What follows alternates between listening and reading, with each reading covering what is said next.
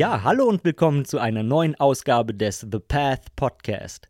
Mein Name ist Thomas Euler und für diese Ausgabe habe ich mich unterhalten mit Klaus Eck. Und Klaus Eck dürfte vielen da draußen ein Begriff sein denn er ist schon sehr, sehr lange professionell im deutschen Internet unterwegs und als Kommunikationsberater, als PR-Blogger und als Gründer und Geschäftsführer der Details Content Marketing Agentur vielen, vielen Leuten da draußen ein Begriff. Und was einigen Leuten bekannt ist, aber vielen Zuhörern vielleicht auch nicht, ist, dass Klaus und ich von 2007 bis Ende letzten Jahres zusammengearbeitet haben. Ähm, und ich als sein erster Mitarbeiter die Entwicklung seiner Firmen hautnah miterlebt habe, was es natürlich zu einem besonderen Interviewgast macht, über den ich mich sehr gefreut habe, weil wir einfach zusammen nochmal Revue passieren lassen und viel Spannendes über die Entwicklung einer Agentur oder eines Dienstleistungsunternehmens im Kontext Internet zu erzählen haben.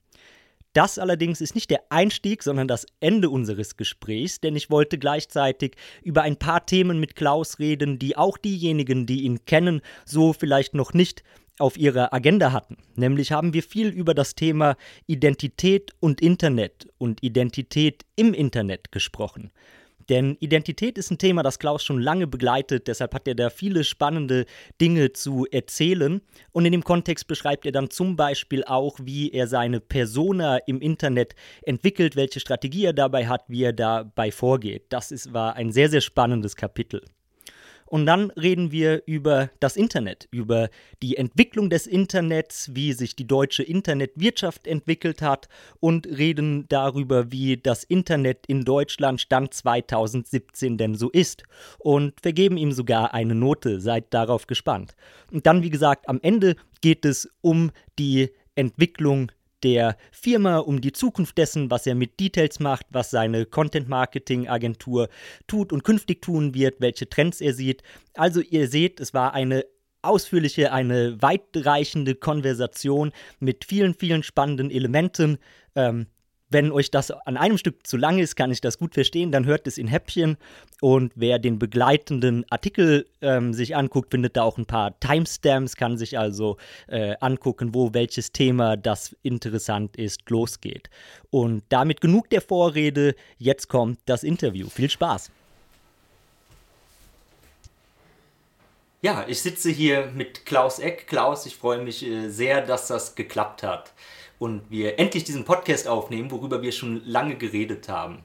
Und für alle Leute, wenn es das geben sollte, die dich nicht kennen, ich habe im Vorfeld mal nachgeschaut, du wurdest schon als Guru, als Papst bezeichnet im Kontext Internet, im Kontext Social Media.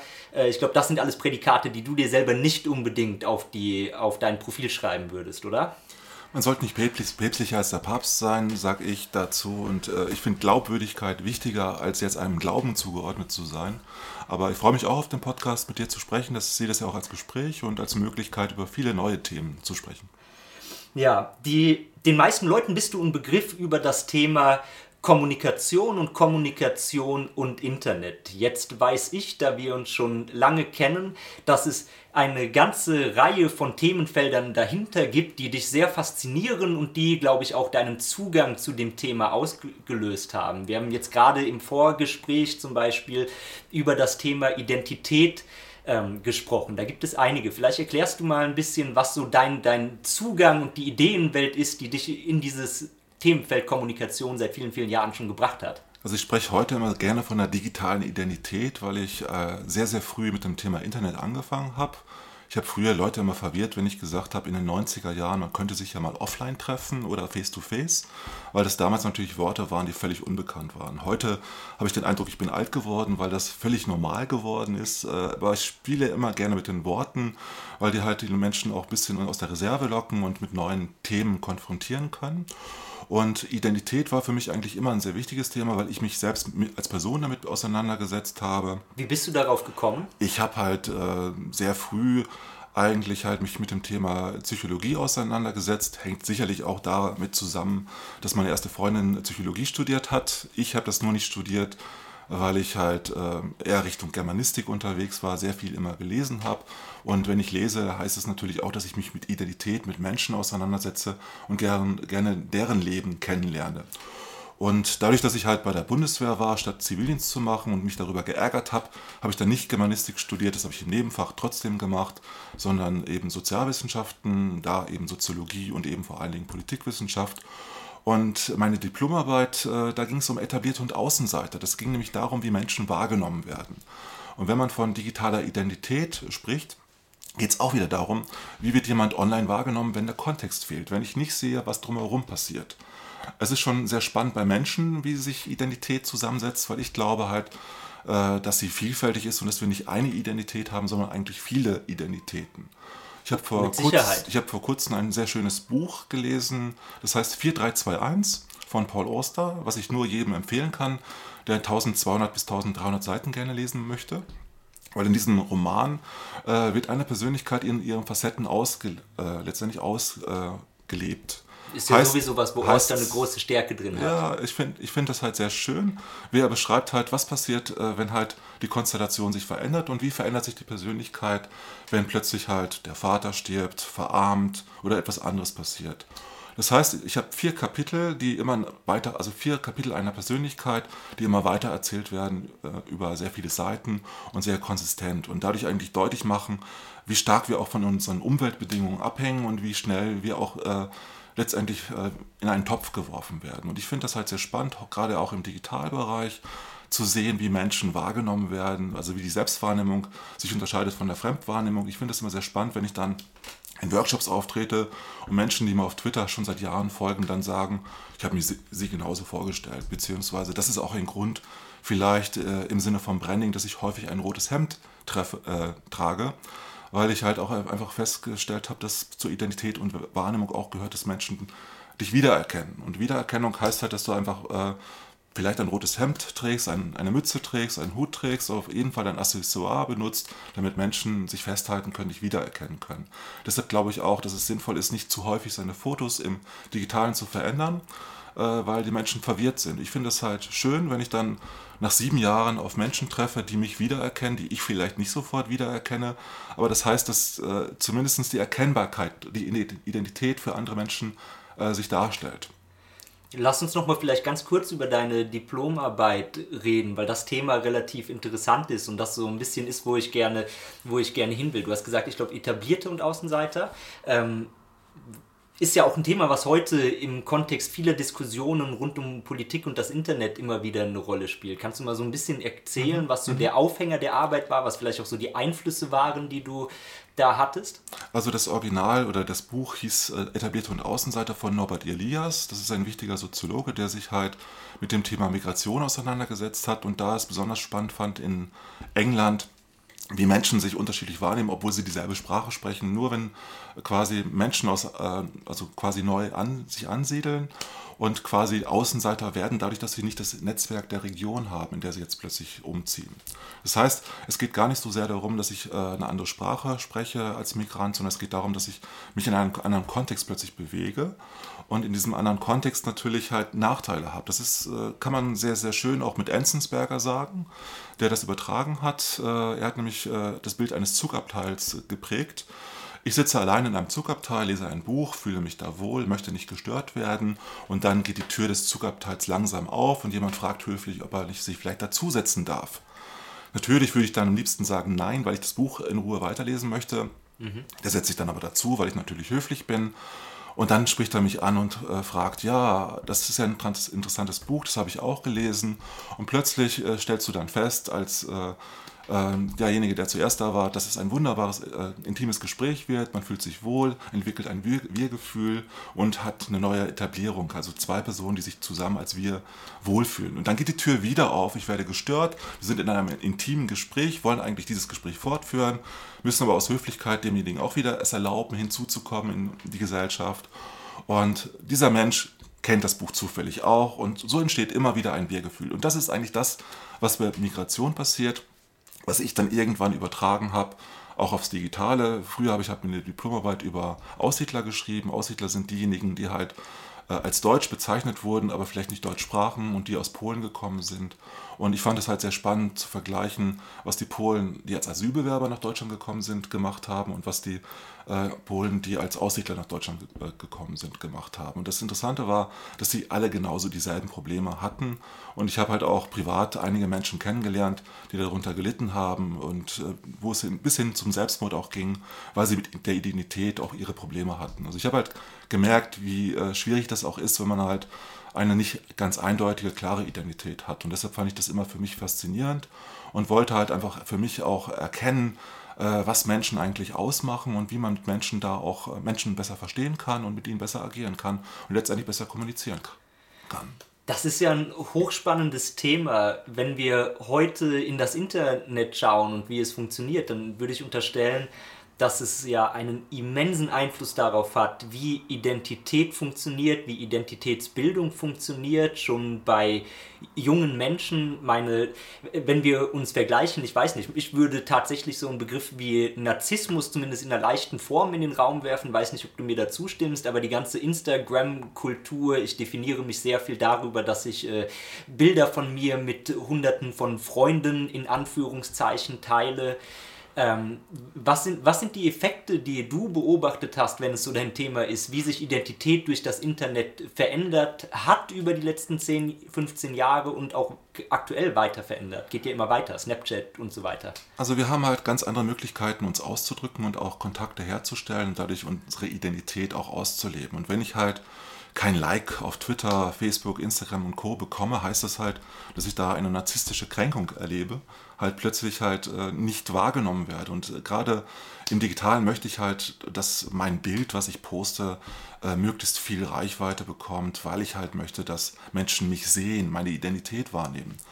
Und also es fängt ganz im Kleinen an, dass Menschen eigentlich eine Rückmeldung bekommen wollen, ein Feedback erhalten wollen. Mhm. Und dieses Feedback erhalten sie halt im Digitalen viel häufiger als im realen Leben. Das führt dazu, dass bekannte Autoren, die halt mit Katzenromanen äh, berühmt geworden sind, plötzlich ihre Millionen Leser enttäuschen, indem sie halt es nicht so wichtig finden, was die über plötzlich die rechtsradikalen Gedanken, die sie, dieser Autor Pirenzi äh, veröffentlicht hat, äh, dass die dann natürlich enttäuscht waren, das hat den Autor nicht gestört, weil es viel wichtiger war, dass eine kleine Facebook-Community darauf direkt positiv reagiert hat. Und der ist immer mehr in rechten Abgrund abgerutscht, weil er halt auf Facebook und auf anderen Kanälen sehr viel positives Feedback für sehr weit rechts gehende Meinung erhalten hat. Genauso kennt man auch andere Autoren, die halt Blogs führen, äh, die weiter rechts angesiedelt sind, die halt deshalb auch plötzlich äh, sich da entsprechend weiter radikalisiert haben. Also ich werde halt durch die, das Feedback, was ich direkt von kleinen Communities erhalte, plötzlich in eine Richtung gebracht, die vielleicht gar nicht so gut ist für die Gesellschaft, was aber deutlich macht, welche Macht die Rückmeldung, das Feedback, die Wahrnehmung von anderen Menschen auch hat, während das, äh, wenn ich halt im Bürgerlichen unterwegs bin, in normalen bürgerlichen Gesprächen eigentlich nicht so stattfindet. Also Radikalisierungen nehmen einerseits zu im digitalen, andererseits auch bekomme ich natürlich eine Gelegenheit, äh, im normalen Umgang mit Menschen äh, sehr viel leichter Nähe herzustellen. Wenn ich auf ein Event gehe, schaue ich mir halt immer an, wer da twittert und habe das öfter erlebt. Äh, wenn ich halt da Retweets und Likes mache, dann weiß ich hinterher, wer da ist. Da wissen die anderen aber auch, aha, der ist auch da. Mhm. Da werde ich als Identität auch wahrgenommen und ich kann danach leichter mit diesen Menschen auch ins Gespräch kommen. Interessanterweise ist das dann so, wenn von 50 oder 100 Leuten halt 10 twittern, dass genau diese 10 Leute hinterher an einem Tisch sitzen und miteinander reden mhm. weil sie halt vorher schon viel Kontext von dem anderen mitbekommen haben. Das heißt, sie bekommen viel, viel mehr mit. Ich habe äh, vor einem halben Jahr oder vor einem Jahr mich mit zwei ehemaligen Kolleginnen nach 15 Jahren getroffen. Mit der einen Kollegin bin ich äh, über Social Media sehr eng verbandelt, mit der saß ich aber nicht direkt in einem Zimmer früher. Mhm. Mit der anderen Kollegin äh, bin ich halt, saß ich in einem Zimmer und habe sie 15 Jahre nicht wahrgenommen, während ich drei Jahre halt Heidrun wahrgenommen habe in dem Beispiel.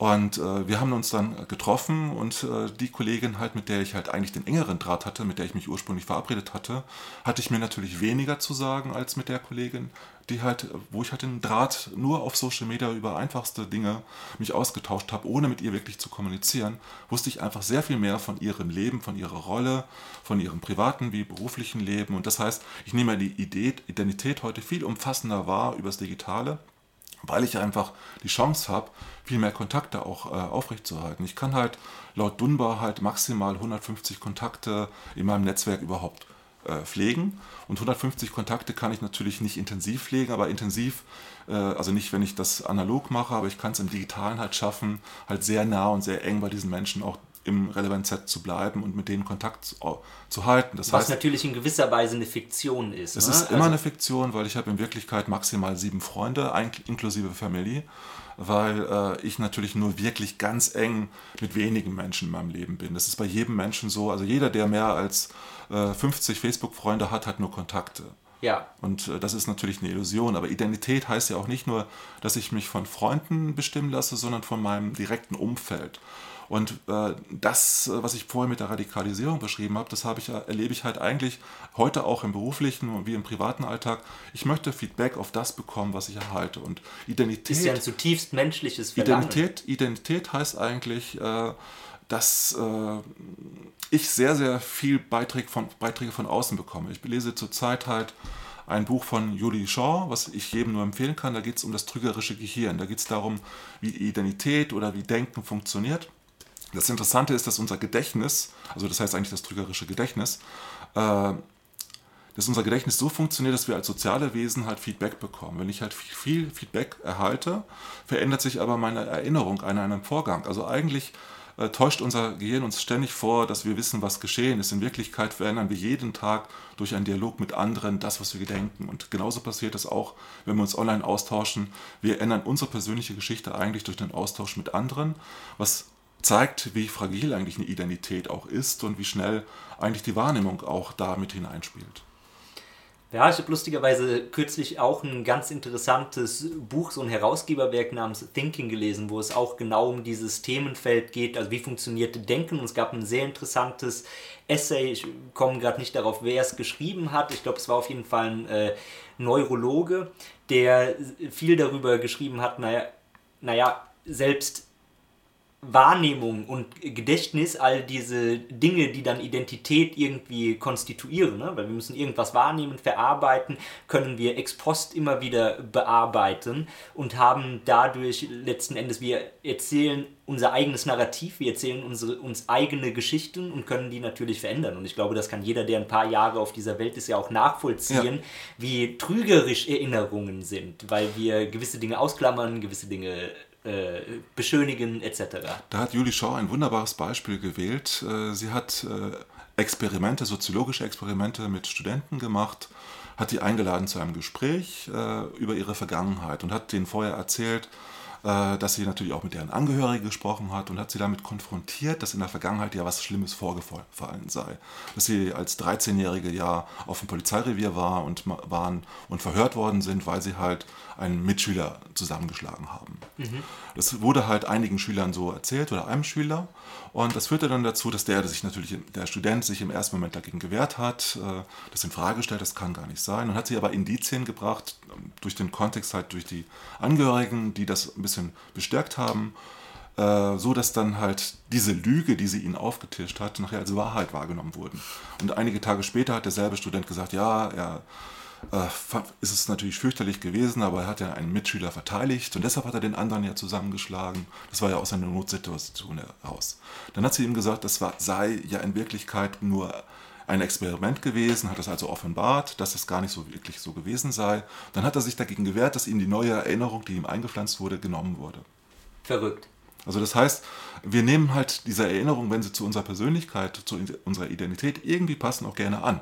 Ja. Und das passiert halt auch gerne online, wenn wir Feedback bekommen. Ich bekomme halt online ständig Feedback durch Facebook, durch diese Maschinerie und freue mich natürlich darüber, über die kleinen wie die großen Sachen, weil ich da viel mehr Feedback bekomme wie im Alltag wenn du dich jetzt so intensiv mit diesem Themenfeld Identität seit ja, vielen Jahren, Jahrzehnten kann man glaube ich sagen, auseinandersetzt und Leute, die dich aus dem Internet kennen, wissen, du hast ja auch eine Persona. Es gibt die Persona Klaus Eck, der ich auf Twitter, Facebook und so weiter folgen kann, so wie das heute in Social Media funktioniert. Ich würde mal unterstellen oder weiß auch, dass du das natürlich sehr bewusst machst. Wie benutzt du dein Wissen über Identität, um deine und wie du als Person wahrgenommen wirst im Internet zu beeinflussen? Also indem ich halt äh, sehr genau darauf achte, wie Menschen mich wahrnehmen, auch online. Ähm, dass es ein Resultat war, das rote Hemd, aber auch, ich mag die Farbe rot, aber ich habe halt einfach festgestellt, dass die Wiedererkennung sehr gut ist, weil die Menschen halt einfach auch sich damit identifizieren, führt dann dazu, dass ich manchmal auf Facebook, wenn ich ein weißes oder grünes Hemd trage, gefragt werde, wo ist das rote Hemd? Okay, damit kann ich leben. Äh, generell ist es so, äh, dass ich halt darauf achte, halt, dass ich nicht zu viel Privates eigentlich poste, weil ich das früher auch schon mal gemacht habe. Ich habe äh, 1999 ein halbes Jahr ein privates Online-Tagebuch geführt, wo es auch um Identitätsfragen, wo es auch um äh, Familie und andere Dinge ging. Und äh, habe also sehr früh eigentlich auch mit dem Thema Personal Branding mich auseinandergesetzt. Ich habe ähm, mein erstes Buch äh, war Anfang 2000, äh, was äh, ich geschrieben habe. Das war ein einziges Missverständnis, weil ich da gedacht habe mit dem Thema Corporate Blogs, dass ich da technisch die Menschen erreiche, indem ich ihnen erkläre, wie letztendlich Internet funktioniert. Dann habe ich halt ein Folgebuch geschrieben, wo ich mich mit dem Identitätsthema, mit dem Kulturthema stärker auseinandergesetzt habe. Das heißt Karrierefrei Internet. Und da habe ich das ganze Thema eben kulturell aufgezogen. Kulturell äh, deshalb, weil ich einfach gemerkt habe, dass die Menschen Angst haben vor dem Internet. Ja. Ich spreche heute öfter mal von der digitalen Angst. Und das heißt einfach nur, dass die Menschen vor dem Feedback Angst haben, was da passiert. Also deshalb habe ich äh, halt das nicht nur für mich halt natürlich äh, betrachtet, sondern auch für andere und habe halt äh, mich halt äh, auch immer so verhalten, dass ich halt damit umgehen konnte mit dem Feedback. Also ich habe mich schon auf Diskussionen viel eingelassen. Ich habe halt in meinem äh, privaten Blog halt äh, einfach gemerkt, ich bekomme immer mehr, mehr, Feedback, so wie ich das bei den Radikalisierungen vorhin beschrieben habe. Ja. Das führt dazu, dass ich auch immer mehr Transparenz reingebracht habe und immer mehr Persönliches reingebracht habe, ja. so dass ich eigentlich äh, mit dieser Transparenz auch viele anderen Menschen, die in meinem Umfeld waren, offenbart haben. Aber das war natürlich noch zu einer anderen Internetzeit, sollte man dazu das sagen. Das war also, zu einer sehr frühen Internetzeit. Inzwischen sind diese Server alle verschwunden. Ja, und heißt, ich glaube auch, dass das Internet hat sich doch immens verändert. Da genau. würde ich gleich eh nochmal drüber genau. reden wollen. Aber da war es vielleicht noch ein sichererer Ort, um Privates ich war, zu teilen. Ich habe es halt anonym gemacht, äh, das Ganze. Ah, okay. Und, und ich habe halt das nicht unter meinem realen Namen veröffentlicht und habe dann meiner Frau versprochen, äh, sobald wir heiraten, dass ich damit aufhöre. Und am ersten Tag, nachdem wir geheiratet haben, habe ich nicht mehr geblockt auf der Ebene. Bis dato hatte ich aber immer eben auch persönliche und private Inhalte, die ich online gestellt habe. Ich habe also mhm. ein Online-Tagebuch damals geführt und habe daraus sehr viel gelernt, um halt äh, Reputation Management für mich in eigene Sache zu machen. Mhm. Das hat dazu geführt, dass ich halt sehr konsequent einfach gemerkt habe, dass ich mich nicht verführen lassen will von meinem eigenen Drive, indem ich viel von mir verrate, weil ich dazu gebracht werde, dann noch mehr zu verraten, weil es Dritte verletzt. Mhm. Ich selbst komme damit vielleicht klar, aber andere möchten halt nicht so in die Öffentlichkeit gezerrt werden und da lege ich halt sehr viel Wert darauf, das eben nicht zu tun. Deshalb habe ich auch zum Beispiel meinen Sohn eigentlich mit Bild nie online gestellt.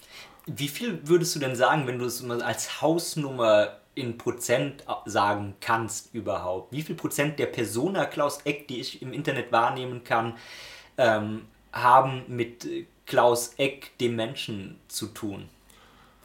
Das kommt natürlich darauf an, wo man schaut. Es gibt natürlich schon Möglichkeiten, die Dinge zu entdecken, äh, zu entdecken, die von mir persönlicher sind, wie zum Beispiel Goodreads, was auch öffentlich ist, wo ich alles offenbare, was ich zum Beispiel auch an Belletristik lese. Mhm. Äh, ich führe das nur nicht immer alles konsequent zusammen für jedermann. Macht ja auch nicht zwingend Sinn. Und äh, auf Instagram bin ich halt auch ein bisschen privater, persönlicher, als ich das zum Beispiel auf Twitter oder Facebook bin. Mhm. Weil ich halt da halt auch geringere Reichweiten habe. Wenn ich halt eine Reichweite von einigen hundert bis einigen tausend habe, ist das was anderes, als wenn ich halt 45.000 Menschen erreiche. Und deshalb äh, verhalte ich mich in einem größeren, gefühlten größeren Raum natürlich auch anders als in einem kleineren Raum. Mhm. Das ist auch so ein Phänomen, was ich halt beim Bloggen äh, festgestellt habe. Wenn ich halt merke, dass da viele Menschen das wahrnehmen, was ich tue, verhalte ich mich konsequenter, nicht äh, privat, sondern eher persönlich, aber, aber eben nicht in, absoluter Sinne, in absoluten Sinne privat. Und ich glaube, dass ich von meiner Persönlichkeit vielleicht 10, 20 Prozent online zeige. Ja. Also, dass ich nicht äh, versuche, alles damit reinzubringen. Natürlich zwischen den Zeilen in Blogartikeln, die ich habe, kann man schon vieles rauslesen, aber jetzt nicht im Sinne von, ich bin der und ich muss das euch jetzt allen sagen. Also, das ist mir nicht wichtig. Ich glaube, so narzisstisch bin ich an der Stelle dann nicht, obwohl natürlich jeder, der publiziert, eine gewisse Portion Narzissmus hat. Und äh, ich denke, dass ich halt äh, da eher zurückhaltender bin, als viele glauben.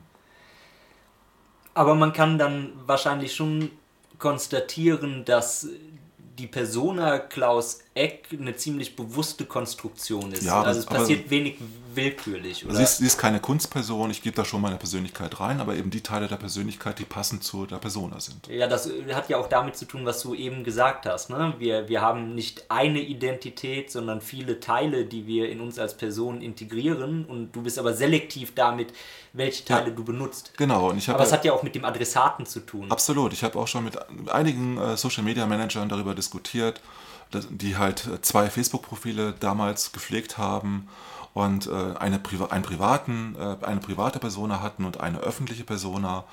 Und äh, dann habe ich immer gefragt, was schreiben Sie denn Schlimmes auf, ihrer privaten, auf Ihrem privaten Account? Also wenn Sie 500 Freunde auf Facebook haben, dann ist es ja eigentlich auch schon teilöffentlich, habe ich dann immer gesagt. Und auf dem anderen haben Sie auch nochmal 500. Wie, da habe ich gesagt, wie kriegt man das auseinander?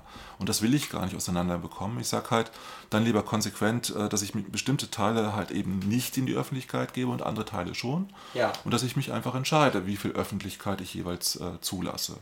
Ich habe auch kein Problem halt um 2 Uhr morgens, nachdem ich etwas Alkohol getrunken habe, noch ein Video auf, äh, in einem Video zu erscheinen, weil ich da tatsächlich noch immer noch weiß, was ich da tue und äh, also und auch den Menschen, mit denen, die mich dann tatsächlich mit solchen Dingen konfrontieren, also das ist mir halt passiert, äh, dann auch noch das Vertrauen habe, dass sie es nicht veröffentlichen, wenn es schlecht ist. Ja. So, also ich gehe da, ich gehe schon vorsichtig mit der Öffentlichkeit um, aber habe jetzt keine Angst äh, davor, mich in dieser Öffentlichkeit auch mit privaten Dingen zu bewegen. Ich glaube halt nur, dass diese private, private Themen wie Familie zum Beispiel andere Menschen nicht unbedingt was angehen muss oder auch äh, da schütze ich dann auch meine Familie an der Stelle oder auch Freunde, äh, die, von denen ich auch erstmal äh, das Commitment dazu haben müsste, dass sie mit in der Öffentlichkeit sein wollen.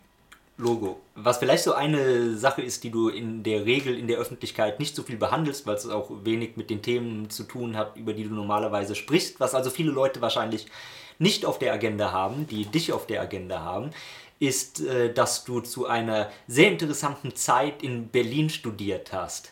Ähm, darüber würde ich gerne noch ein bisschen mit dir reden, weil wenn ich so äh, aus den Erzählungen, die ich immer mal wieder mitbekommen habe, dann war das eine Zeit, da gab es viele Hausbesetzungen in Berlin und das war eine Szene, mit der du auf jeden Fall Berührungspunkte hattest. Das war eine Zeit, die auch durch äh, politische Proteste noch deutlich mehr geprägt war, als es heute hierzulande der Fall ist. Vielleicht kannst du ein bisschen was erzählen, was das für eine Zeit war, was sie, was sie mit dir gemacht hat und wie sie dich geprägt hat. Also ich habe ja Politikwissenschaft studiert, weil ich halt politisch engagiert sein wollte. Ich war auch in, in, Partei, in einer Partei bei den Grünen engagiert, als Sprecher der Grünen in Wilmersdorf. Das habe ich zwei, drei Jahre gemacht. Also ich hab, also habe sehr viel politisches Engagement auch gehabt. Äh, mache heute in der Richtung eigentlich wenig bis gar nichts, weil ich heute auch äh, mich gar nicht mehr einer Partei zugehörig fühle. Äh, das zum einen und auch, äh, weil das auch zeitlich immer schwieriger für mich war, beziehungsweise ich einfach durch das Unternehmertum und durch die Selbstständigkeit einfach da wenig Raum für hatte, um das weiter fortzuführen. Und in Berlin selbst äh, bin ich auch dadurch natürlich stark politisiert worden, dass damals in, der Zeit, ich bin halt im März 89 von Marburg nach Berlin gezogen. Marburg ist eine sehr politische, sehr linke Uni in der ich studiert habe, wo ich sehr viel äh, Spaß auch daran hatte am Studentenleben. Marburg ist dafür bekannt, dass viele Partys gefeiert werden und ich habe selbst auch sehr viele Partys oder einige Partys dort veranstaltet mit bis zu 1000 Leuten. Mhm. Das äh, liegt auch, äh, daher kommt auch das Interesse daran, Veranstaltungen vielleicht zu machen, mhm. weil ich das sehr früh angefangen habe und bin dann in Berlin halt äh, sehr schnell überrascht worden von dem Mauerfall und habe natürlich die Zeit äh, genutzt, um mich halt mit dem Umland bekannt zu machen. Habe halt auch dann dadurch die Hausbesetzung kennengelernt. Damals waren etwa 300, wenn nicht noch mehr Häuser in Berlin besetzt, im Osten sehr viele. Und in der Phase ist halt eine mit, ehemalige Mitbewohnerin von mir in ein besetztes Haus gezogen, in die Mainzer Straße.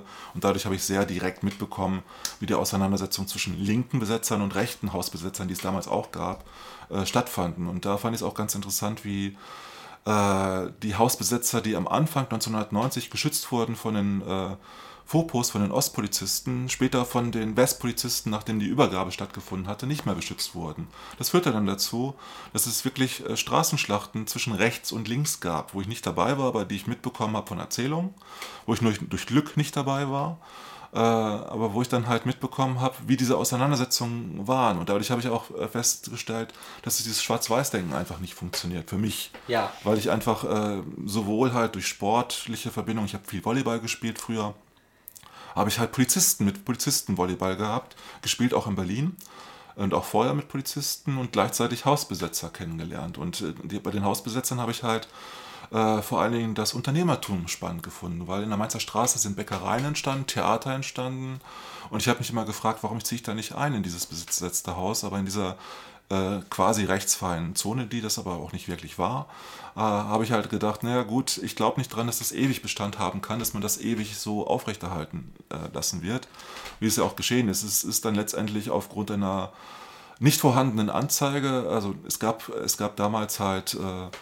letztendlich Besitzer, die noch nicht erkannt waren, also weil das letztendlich mit jüdischem Eigentum auch zusammenhing mhm. in der DDR.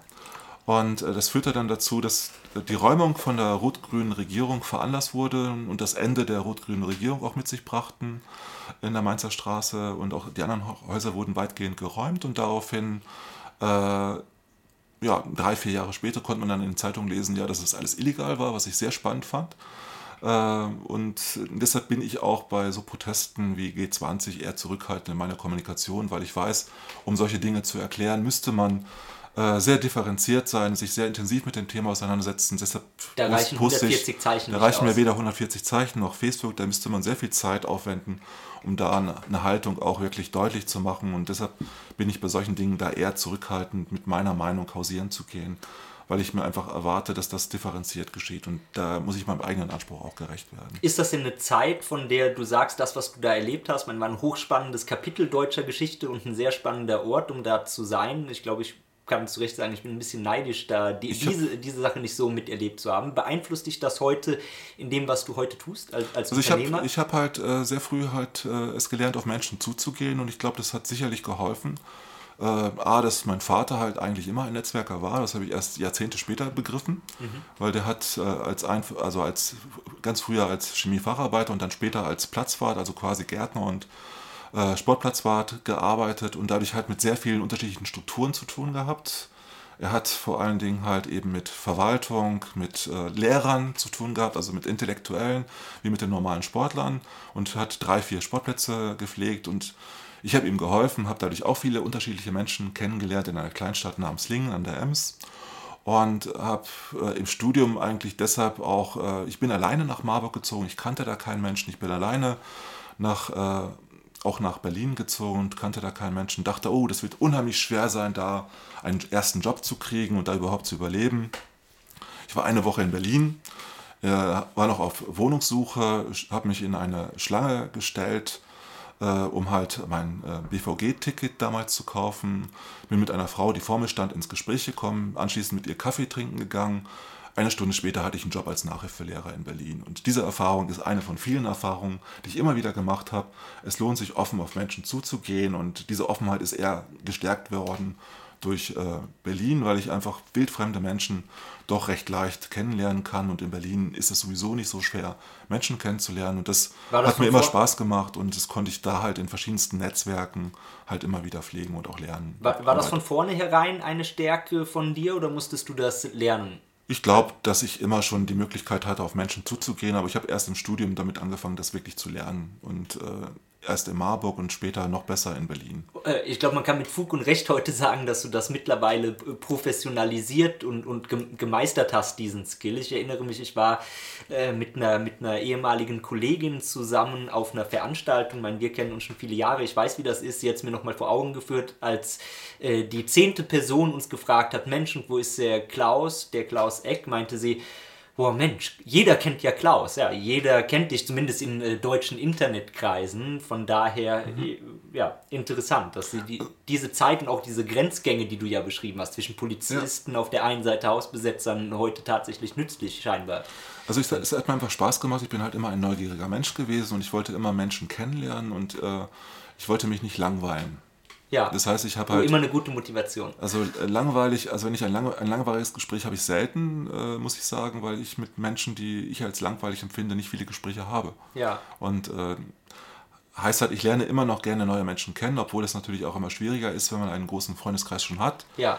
Aber äh, das, deshalb finde ich das Internet ja auch so faszinierend für mich persönlich, weil ich halt darüber halt auch viel mehr Freundschaften und auch Kontakte pflegen kann und auch einfach neue Dinge lernen kann. Und ich möchte einfach den Zugang auf Themen von anderen Menschen auch äh, kennenlernen und mit meinem vergleichen, um dadurch auch daran zu wachsen. Wenn man mit dir mal unterwegs ist, was ich äh, ja viel tun durfte in der Vergangenheit, dann stellt man vor allen Dingen fest, dass du es schaffst, mit Leuten sehr schnell in ein Gespräch zu kommen, was schnellen Tiefgang und dann, sagen wir, intellektuell interessante Punkte oder wie du es nennen willst, kommst. Wie machst du das? Hast du da für dich so ein paar Kniffe und also Techniken der, der entwickelt? Wichtigste, der wichtigste Kniff besteht darin, halt äh, die Menschen vorher über Twitter und Co. kennenzulernen. Okay. Das heißt, im Vorfeld eigentlich schon einen gewissen Austausch zu haben und dann darauf aufbauen zu können. Das macht es dann natürlich viel, viel leichter. Dann schafft man das natürlich in eine viel größere Tiefe zu, hinzubekommen. Und ansonsten geht es einfach darum, dass man halt persönliche Gespräche führt und nicht banale Gespräche. Persönliche Gespräche heißt, dass man die Interessen des anderen äh, herausarbeitet, also herausfindet bzw. Äh, kennenlernt. Das kann man durch einfache Fragen natürlich sehr schnell herausfinden und durch Hast du ein Beispiel? Beispiele habe ich jetzt eigentlich nicht unbedingt, aber wenn halt mir Also jemand, Frage, wenn, die du wenn mir, je- wenn mir, ich habe jetzt nicht eine, eine Methode, in dem ich jetzt Okay, okay. äh, fra also natürlich frage ich halt, also wie es jemandem geht und was jemand macht und wenn jemand halt von einer Stadt zählt, erzählt, die ich auch kenne, nach dem Motto, er kommt aus Marburg oder sie kommt aus Marburg, hat man natürlich eine Gemeinsamkeit. Es geht am Anfang darum, die Gemeinsamkeiten herauszuarbeiten und diese Gemeinsamkeiten zu vertiefen. Und dann kann man von einer Gemeinsamkeit zur nächsten sicherlich wandern und das können ja auch intellektuelle Interessen sein. Ja. Ist, glaube ich, etwas, was für einige Leute ziemlich hilfreich sein kann, diese, Und dieses Mindset zu adaptieren. Ich Und das- begegne das auch oft Leuten, die sich sch- schwer tun damit. In Und das, Wichtigste, und das Wichtigste ist halt, ich bin kein misstrauischer Mensch. Ich erzähle sehr schnell von mir und von dem, was ich empfinde. Und äh, auch, äh, erzähle auch, welche Meinung ich letztendlich habe. Und dadurch, dass ich am Anfang in einem Gespräch mehr preisgebe und dann teilweise auch doch recht persönlich werde, von dem, was ich über mich erzähle, äh, schaffe ich das natürlich auch Menschen zu öffnen, die auch dann merken, aha, der erzählt mir ja schon sehr, sehr viel von sich. Und das führt natürlich dazu, dass andere Menschen sich auch leichter mir gegenüber öffnen können, weil ich ja denen Vertrauen schenke. Also ich vertraue Menschen sehr früh, äh, bis die äh, Grund und äh, mir dazu geben, ihnen miss zu, zu misstrauen, vertraue ich den Menschen erstmal. Das heißt, ich bin jemand, der nicht naiv ist, aber jemand, der halt Menschen erst einmal äh, vertraut. Ich glaube, das ist ein ganz spannender Punkt. Das ist einer der, ich habe mich ja viel mit Interviewern beschäftigt und eine der interessantesten und prägendsten Figuren ist Howard Stern. Den kennt man hierzulande nicht zwingend, ist aber der, der Guru-Papst äh, des amerikanischen Talk-Radios, der sehr krasse Interviews in sehr persönliche Bereiche mit seinen, mit seinen Gästen führt der auch, glaube ich, sehr viel davon lebt, dass er erstmal selber teilt und auch an Punkte geht, die anderen Leuten wehtun würden und warum auch immer davor keine Angst hat. Also das ist auch meine Devise, erst geben und dann nehmen. Das heißt halt, ich gebe erstmal Feedback und dann kann ich auch Feedback erwarten. Also Feedback, das Wort drückt es ja auch ein Stückchen schon aus. Wenn ich halt bereit bin, halt äh, meine Identität preiszugeben, mich zu öffnen. Also letztendlich öffne ich mir, mich, äh, mache die Tür auf, damit jemand hineinkommen kann. Wenn ich die Tür von vornherein geschlossen habe und darauf warte, dass der andere zuerst Mikado spielt, äh, dann ist es ja auch ein komisches Misstrauen. Viele Menschen haben Angst voreinander, Ja. sowohl im Digitalbereich wie außerhalb. Und das ist eigentlich sehr schade, weil ich glaube, wir hätten eine bessere Gesellschaft, wenn man viel mehr einander zutraut und erst einmal zuhört. Also heißt auch nicht, äh, dass Networking heißt, erstmal viel zu erzählen, sondern es heißt auch ein sehr genaues Zuhören. Und das erlebe ich immer wieder, dass viele Menschen sich wundern, dass ich tatsächlich auch zuhöre und nicht nur so, so viel rede. Weil das ist, glaube ich, auch wichtig, dem anderen zu verstehen, indem man halt wirklich versteht, was dessen Interesse ist. Ich würde jetzt gerne so ein bisschen von quasi dem Menschen Klaus Eck zum Internet-Experten Klaus Eck kommen. Ähm, wie bist du und wann bist du zum und ins Internet gekommen? Sehr früh nämlich, wenn ich richtig informiert bin. Also ganz früh, äh, meine erste Begegnung mit dem Internet war wirklich 1986 in Marburg, äh, in einem dunklen Zimmer eines äh, Nerds, der eine Hornbrille, die damals völlig uncool war, trägt oder trug und sein Zimmer also wirklich verdunkelt hatte und dann zeigte ich, pst, mit seinem Mac, hier ist das Internet und äh, es mir offenbarte, was er da macht als Hacker. 1986 konnte man halt schon an den Uninetzen hacken und er hat mir das erklärt, wie er das macht, hat mich auch später entführt in die Uni selbst, wo er das gemacht hat. Also hat mir gezeigt, wie er 1986 in die Netze eingedrungen ist oder wo er das macht, nicht wie er es macht. Und das hat mich dann eigentlich nicht losgelassen, so dass ich dann halt 1989, 1990 in Berlin tatsächlich das erste Mal etwas gesehen habe, was vergleichbar war mit dem Internet. Das war eher ein Extranet, es war halt in einem äh, Club in Berlin, in einem besetzten Haus, mhm. passenderweise, äh, wo man halt von dem Club aus mit einem Rechner, einem Terminal würde man heute sagen, letztendlich mit anderen Clubs in Beziehung treten konnte und chatten konnte. Und das war so das allererste, wo ich festgestellt habe, wow, das ist sehr spannend, möchte ich auch am liebsten, aber äh, dann habe ich später angefangen, halt Richtung Mailboxen die ersten Experimente mit dem FidoNet zu machen. Und Was den, ist das für alle, die es nicht mehr kennen? Äh, FidoNet ist halt äh, letztendlich eine Möglichkeit, miteinander zu chatten, chatten und auch erste Informationen abzurufen. Also ganz rudimentär und eben nicht browserbasiertes Internet. Welche Zeit reden wir da? Ich glaube 92, 93 war das, würde ich mich recht entsinnen. Ich weiß nicht genau. Äh, also noch sehr, sehr frühes Internet. Sehr früh, ganz Fall. am Anfang. Und 1993 oder 19, so um den Dreh muss es gewesen sein. Dann 1994, 95, äh, na, 94 muss es gewesen sein, habe ich dann meine allererste HTML-Seite programmiert für einen Verlag. Damals äh, ITP hieß das, heute ist das halt, äh, ich weiß gar nicht, heute ist es ein Verlag, der immer noch existiert. Damals äh, sind auch in einem Schwesterverlag äh, bei O'Reilly, die auch nebenan saßen, die Dummy-Bücher entstanden. Und ich habe damals die erste Website für die mitprogrammiert mhm. und äh, auch e mit E-Commerce tatsächlich sehr früh schon Berührung gehabt. Das, war, das waren so die allerersten Schritte dahin, was Praktikum anging und tatsächlich Arbeiten. Habe aber davor eigentlich zwei, drei Jahre mich kulturell mit dem Thema auseinandergesetzt und habe parallel, auch bevor ich gearbeitet habe, äh, als äh, Konzeptioner gearbeitet für Pixel Park damals und äh, also in einer sehr frühen Zeit, die genauen Jahreszahlen kriege ich jetzt nicht zusammen, aber 94, 95, sowas muss das gewesen sein. Ja. Bevor ich dann 95, äh, 96 dann halt auch in meinen ersten Arbeits-, also wirklichen Job war. Mhm. Und da habe ich halt als Lektor und Produktmanager angefangen mit dem Thema lose Blattsammlung. Mhm. Das war wahrer Paid Content, damit hat man richtig viel Geld damals verdient. Äh, und das haben wir nicht in einem juristischen Bereich gemacht, sondern das haben wir im Bereich Internet gemacht. Das heißt. Vielleicht erklärst du auch eine lose Blattsammlung lose für Blattsammlung, Hörer, die nicht wissen, was es da Ja, stimmt. Also für die Digital Natives heißt lose Blattsammlung eigentlich, dass ich ein Sammelwerk habe. Also heißt, ich habe ein Buch gehabt, wo ich die einzelnen Sachen äh, rausnehmen konnte, wie in einem, aus einem Ringbuch und neue, äh, neue Sachen wieder einheften konnte. Das ist gerade im juristischen Bereich heute noch sehr verbreitet. Äh, damals hat man das aber auch mit anderen Themen wie mit dem Thema Internet äh, gemacht, was ich natürlich auch ein bisschen spooky fand. Äh, aber mein Auftrag war auch, äh, letztendlich die lose Blattsammlung in die neue Welt zu übertragen, damit man auch mit Content Geld verdient. Und das war das erste, mein erster Job. Äh, da hieß ich halt äh, New Media Manager oder, und auch Lektor. Und da ging es dann halt darum, wie schaffe ich das halt aus einem lose Blattwerk, wo tolle Autoren wie Joachim Graf, Tim Kohl und Ossi Urs, der leider schon gestorben ist, dabei waren. Und äh, dadurch habe ich halt sehr, sehr früh mit dem Thema Print zu tun gehabt, aber gleichzeitig auch äh, den Online-Bereich aufgebaut für die neue Mediengesellschaft Ulm, für die ich das gemacht habe. Bin dann aber äh, davon weggegangen, hin zu einer Zeitschrift namens Global Online, die auch sehr früh dabei war, wo ich mich äh, mit dem Thema Technik, Internet äh, beschäftigt hatte, Ressortleiter davon war und dann äh, davon ausgehend halt natürlich auch mit vielen Autoren zu tun hatte und dadurch eben immer sehr früh schon mit den beiden Beispielen auch mit dem Thema Content. Das sind so die ersten Schritte. Ja. Aber davor habe ich halt eine Zeitschrift gelesen, äh, die mich eigentlich auch absolut begeistert hat. Das war Screen.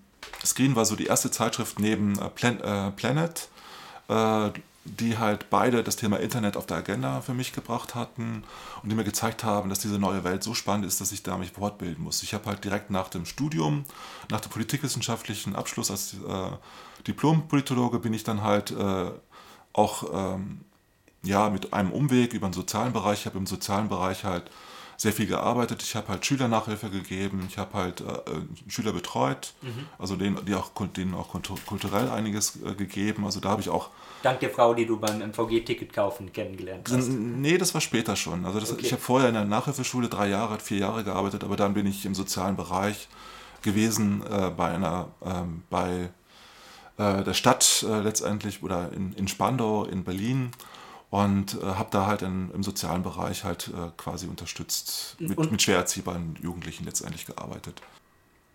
Und was war damals zu dieser Zeit, was dich am ähm, Internet fasziniert hat? Ich meine, das sind ja wirklich noch die ganz, ganz frühen Tage, als du damit in Berührung gekommen bist. War es das Technologische, war es das Kulturelle, war es eine Kombination? Ich habe halt äh, sehr, ich habe damals halt sehr viele Veranstaltungen besucht, die es in Berlin gab zum Thema Kultur und Internet und das war wirklich eine sehr frühe Zeit. äh, wo halt äh, sich die Menschen eigentlich gefragt haben, was heißt Hypertext für Content, für ein Buch? Gibt es überhaupt noch Buch, Bücher in der klassischen Form? Wir sehen heute, die gibt es noch. Ja. Äh, ich lese solche Bücher immer noch und nicht nur als E-Book, aber auch. Äh, und damals war die Frage halt, wie erzähle ich eine Story halt konsequent online und wie schaffe ich das überhaupt mit dieser Verlinkung, die Menschen noch zu erreichen? Damals haben wir noch über Informationsarchitektur diskutiert und ob Menschen überhaupt von einer Seite auf die andere Seite gehen würden im mhm. Internet, ob das überhaupt möglich ist und ob Menschen halt tatsächlich eine persönliche Beziehung zueinander aufbauen, wenn sie chatten. Das geht doch gar nicht. Die Vorstellung, dass es halt Datingportale gibt, unvorstellbar in der damaligen Zeit. Äh, was mich halt immer gereizt hat, waren halt, dass man halt Bilder und Texte plötzlich äh, frei verfügbar hat, lesen konnte. Ich habe immer sehr viele gelesen und mache das heute sowohl online wie offline noch immer sehr, sehr gerne. Ich bin ein News-Junkie, ein Bekennender, der sich aber auch mit dem Thema Digital Detox sehr gerne beschäftigt, um sich, mich selbst zu schützen davor. Aber das habe ich eigentlich immer gerne gemacht und ich habe deshalb alle Inhalte, die es zum Thema Internet in der frühen Zeit gab, auf Englisch vor allen Dingen gefressen wie nichts, habe mich damit intensiv auseinandergesetzt und habe dann in der Fortbildung, die ich halt gemacht habe zum Thema Buchmarketing, halt eigentlich den Schwerpunkt von Anfang an auf das Thema Internet gesetzt, weil ich halt gemerkt habe, dass ich in dem Bereich arbeiten will. Und das war für mich eigentlich klar, äh, schon zwei Jahre bevor ich äh, mein Studium in Politikwissenschaft abgeschlossen habe, dass ich mit dem Thema Internet irgendwas machen möchte. Mhm. Und ich habe nur noch nicht den Weg gefunden, den habe ich erst äh, vom persönlichen Interesse zum beruflichen gefunden, durch meine Fortbildung, wo ich die Chance hatte, mit Zeitschriften, die ich gelesen habe und auch Dinge, die ich gemacht habe, einfach mich fortzuentwickeln. Und mein richtig großes äh, Erlebnis, was ich hatte, auch äh, aus, um aus der Angestelltenzeit rauszukommen damals und auch wegzukommen halt von dem reinen Verlagsdenken damals. Also ich bin dann danach, nachdem ich halt äh, Zeitschrift gemacht habe und Buch gemacht habe, eben nur zur Blattsammlung, habe ich dann danach den, noch den Online-Bereich geleitet bei der W&V und habe mich danach selbstständig gemacht. Aber in der Zeit, in der ich bei der W&V war, war ich unter anderem einmal als Jurymitglied in Cannes dabei und hatte den Auftrag äh, vorher, das muss man sich vorstellen, mich Web, mir Webseiten anzuschauen in Frankreich, in Paris, eine Woche lang. Es war ein schwieriger Job. Ich war eine Woche lang da, musste in, mit, mit drei, vier anderen Leuten jeweils zusammen eine Webseite betrachten Damals hat das, weil das Internet wahnsinnig schnell war, etwa eine Stunde gedauert, zehn Seiten sich anzuschauen. Mhm. Und das französische Internet war noch langsamer als das deutsche, schon damals. Und äh, in Cannes bin ich dann aufgrund dessen gewesen, dass ich halt als Jurymitglied dort war und habe dann eine Zeitschrift wie Saulus und Paulus äh, dort im Kiosk äh, gefunden. Da ging es um das Thema Selbstständigkeit. Diese Zeitschrift heißt Fast Company die gibt es immer noch, äh, also die gibt es heute noch. Äh, die ist auch ein Vorbild nicht zuletzt für äh, letztendlich Brand 1 gewesen und geworden. Mhm. Und da ging es halt um fast und schnell, also schnelles kleines Unternehmen, wie ich letztendlich mit kleinen Strukturen Menschen erreichen kann und was ich mit Internet überhaupt an Business machen kann. Also da bin ich angefixt worden durch diese Zeitschrift, sowohl was das Thema Personal Branding und Selbstständigkeit und Identität anging, weil die, diese Zeitschrift nicht so wie die deutschen Wirtschaftszeitschriften zur damaligen Zeit Wirtschaft nur technokratisch erklärt haben, sondern sehr persönlich erklärt haben, wie viel Spaß es macht, überhaupt unternehmerisch tätig zu sein, selbstständig zu sein und vor allem sich auch mit dem Internet zu beschäftigen und sich mit dem das Persönliche mit dem Politischen, mit dem äh, Technischen zu verbinden. Also all diese Facetten, Technik, Kultur, Persönlichkeit, ich kann das nicht trennen. Ich interessiere mich für Technik, bin aber kein IT-Mensch. Ja. Ich interessiere mich für Kultur, mache aber nicht im kulturellen Bereich was. Aber ich, für mich ist es alles untrennbar äh, mit Begriffen wie äh, auch Identität verbunden. Es zeigt einfach nur, dass Menschen halt unterschiedlichste Interessen haben und versuchen, die zusammenzuführen. Heißt aber, wir können quasi Kant verdanken, dass du dann den Weg der Selbstständigkeit irgendwann eingeschlagen hast und äh, der großen, der großen. In, in einem französischen kleinen Kiosk in Cannes, eine englisch, also englischsprachige, sprich amerikanische Zeitschrift, die äh, mich in Deutschland auf den Weg gebracht hat. Worüber ich gern mit dir jetzt mal reden würde, weil heute gerade meine und die noch etwas jüngere Generation, für die ist das Internet ja kaum mehr wegzudenken und man kennt das Internet so, wie es heute ist. Ich würde aber gern mal so ein bisschen äh, Internet-Historienbewältigung sozusagen machen und habe an dich als jemand, der ja nicht, vielleicht nicht vom allerersten Tag, aber sehr, sehr früh mit dem Internet zu tun hatte. Wenn du mal so rekapitulieren kannst, was waren die großen, wichtigen Entwicklungsschritte, die es im Internet gab? Also der erste und wichtigste war sicherlich, dass es äh, einen vernünftigen Browser namens Netscape irgendwann gab. Weil von dem Moment an macht es natürlich richtig Spaß, weil ich halt viel visueller das Internet wahrnehmen konnte und viel leichter natürlich auch Informationen wahrnehmen konnte. Ich war absolut begeistert davon, dass man eine Webseite aufsetzen konnte, selbst, selbst Dinge, Gedanken in die Welt bringen konnte und natürlich, dass ich, äh, der, die zweite Gedanke war natürlich, dass ich mich mit Dritten da viel besser austauschen konnte. Das konnte ich zwar schon vor dem Browser, aber richtig spannend wurde es eigentlich erst dann, als es den Yahoo Messenger, den ICQ und äh, andere Messenger später gegeben hat. Für mich war äh, die Möglichkeit, schnell zu kommunizieren, sowohl über Messenger auch wie über E-Mail, sehr gut und sehr fantastisch. Also ich habe sehr früh sehr viel mit E-Mail auch natürlich gearbeitet, habe sogar in der Anfangszeit, äh, Anfang 2000er, sehr viel im Bereich E-Mail-Marketing gemacht, weil ich das einfach faszinierend fand, auch mit Newslettern Menschen erreichen zu können. Und äh, die ersten Punkte waren sicherlich Browser und Chatfenster, ganz banal. Und schon damals finde ich es interessant, wenn man heute über Virtual, Ident äh, Virtual äh, Reality spricht, äh, dass damals halt auch schon über Wörmel und über 3D-Web gesprochen wurde, wie heute wieder und dass auch so Entwicklungen wie Bots eigentlich angelegt waren, weil man Informationen eigentlich gebündelt haben wollte. Das war damals schon ein Thema, nur dass man das Wort Bot nicht hatte. Ja. Und äh, es wiederholt sich eigentlich vieles von dem heute, was es damals schon gegeben hat. Nur dass halt heute natürlich die Masse der Menschen äh, sich mit dem Thema viel selbstständiger auseinandersetzt. Damals waren wir wirklich wenige, die in Deutschland im Internet unterwegs waren und es waren auch nur wenige, mit denen ich mich austauschen konnte. Das sehe ich heute noch daran, äh, dass in Social Media halt meine Alterskohorte eigentlich nicht zu finden ist. Also die mit 50er sind da immer noch sehr vorsichtig äh, unterwegs. Und ich habe halt in der Anfangszeit mich sehr stark auch in der Münchner Szene vernetzt. Wir haben halt unter anderem einen Online-Stammtisch hier in, der München, in München dann aufgesetzt, wo ich halt sehr aktiv dabei war und jede Woche, jede Woche über Jahre ein Newsletter ver äh, verschickt habe. Und dadurch habe ich natürlich sehr, sehr viele Kontakte auch aufgebaut in München und darüber hinaus. Und äh, letztendlich, äh, die Instrumentarien sind relativ einfach. Wort, Bild und Text in allen Facetten und das immer besser. Mhm dann kam ja nach dieser Epoche irgendwann der große Begriff und das war auch die Zeit, als wir uns kennengelernt haben. Das, also 2007 habe ich dir irgendwann eine E-Mail aus Dortmund geschrieben, als Student damals, und, ähm, kannte dich über den PR-Blogger. Ich habe ja PR-Marketing äh, studiert zu der Zeit und gesagt, Mensch, ich würde gern für dich arbeiten. Der, der Schlagbegriff zu dieser Zeit war Web 2.0. Ich habe mich nie so richtig auf Web 2.0 und Social Media und andere Begriffe eingelassen, weil ich dachte, die verschwinden schnell wieder. Bei Web 2.0 habe ich auch fast recht gehabt, obwohl es den Begriff immer noch gibt. Aber nur noch sehr am Rande. Ja, den, die größten Fehler, die ich gemacht habe bei meinen Büchern, waren, dass ich, die, äh, dass ich das nicht generisch einfach auf meinen Titel gesetzt habe. Ich habe nie ein Web 2.0 Buch und nie ein Social Media Buch geschrieben, wo das drauf stand. Ja. Aber ähm, letztendlich äh, fing das 1999 so ein bisschen an oder 2000, da habe ich angefangen zu bloggen die ersten Schritte gemacht und den PR-Blogger habe ich tatsächlich äh, drei Jahre früher, also 2004 ja gemacht, bevor wir uns kennengelernt haben. Und äh, das habe ich auch, nachdem ich halt vieles experimentell ausprobiert habe, habe ich einfach gesehen, dass ich darüber sehr, sehr gut Menschen erreichen kann und auch direkt, ohne halt äh, den Weg eines Mediums zu nutzen. Wobei ich natürlich sah, ehrlichkeitshalber halt auch sagen muss, dass ich äh, kein Problem hatte zu publizieren. Ich habe halt sowohl äh, in der Computerwoche wie Wirtschaftswoche und vielen Medien auch Fachbeiträge Beiträge in der Zeit immer mal wieder veröffentlicht. Und äh, das war nicht der Hauptgrund. Der Hauptgrund war, es war meins, meine, meine Homepage. Ich konnte da bestimmen, was ich mache. Äh, die Gatekeeper, die haben mich vorher nicht gestört, weil ich mit denen gut zusammengearbeitet habe und bis heute gut zusammenarbeite. Äh, aber das Spannende ist halt, dass ich heute sehr viel leichter auf allen möglichen Plattformen halt mich ausdrücken kann, was früher halt gar nicht gegeben war. Früher hatte ich höchstens vielleicht die Chats, wo es im Privaten stattfand und halt äh, eben statt einer Webseite dann eben ein leicht aufzubauendes Blog, wo ich halt mich ausdrücken konnte.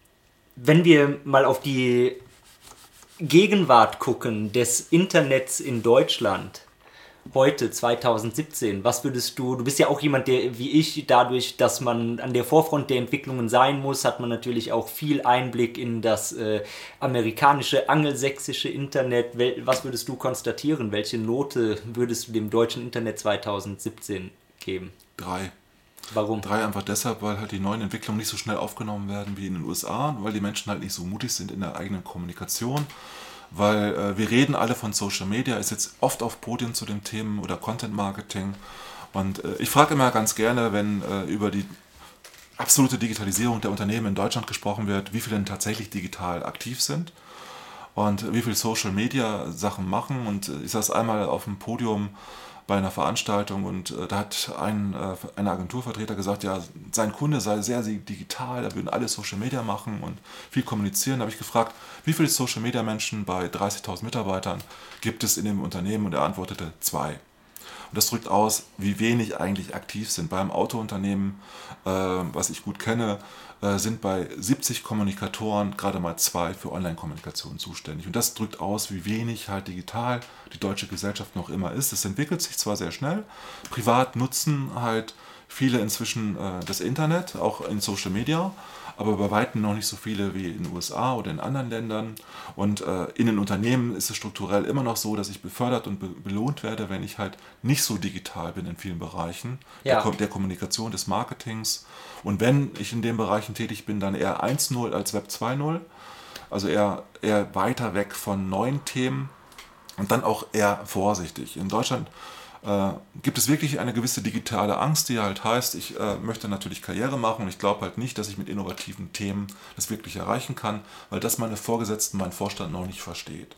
Das heißt, man traut sich zu wenig zu, man experimentiert zu wenig, man hat nicht die wirkliche Fehlerkultur, um da halt auch äh, Neues auszuprobieren. Wenn man was Neues ausprobiert, dann wird vielleicht ein anderer Unternehmensbereich gegründet, wo man halt alle Innovationen ausgliedert das ist häufig der Fall in Deutschland, um nur nicht ein Risiko einzugehen in der, in der Corporate, also in einem herkömmlichen Konzern. Und ich glaube, dass wir da einfach viel mehr Mut brauchen, viel mehr Kultur im Sinne von Fehlerkultur, um da halt auch in der Lage zu sein, halt mit den Amis und mit anderen mitzuhalten, um da halt nach vorne zu blicken.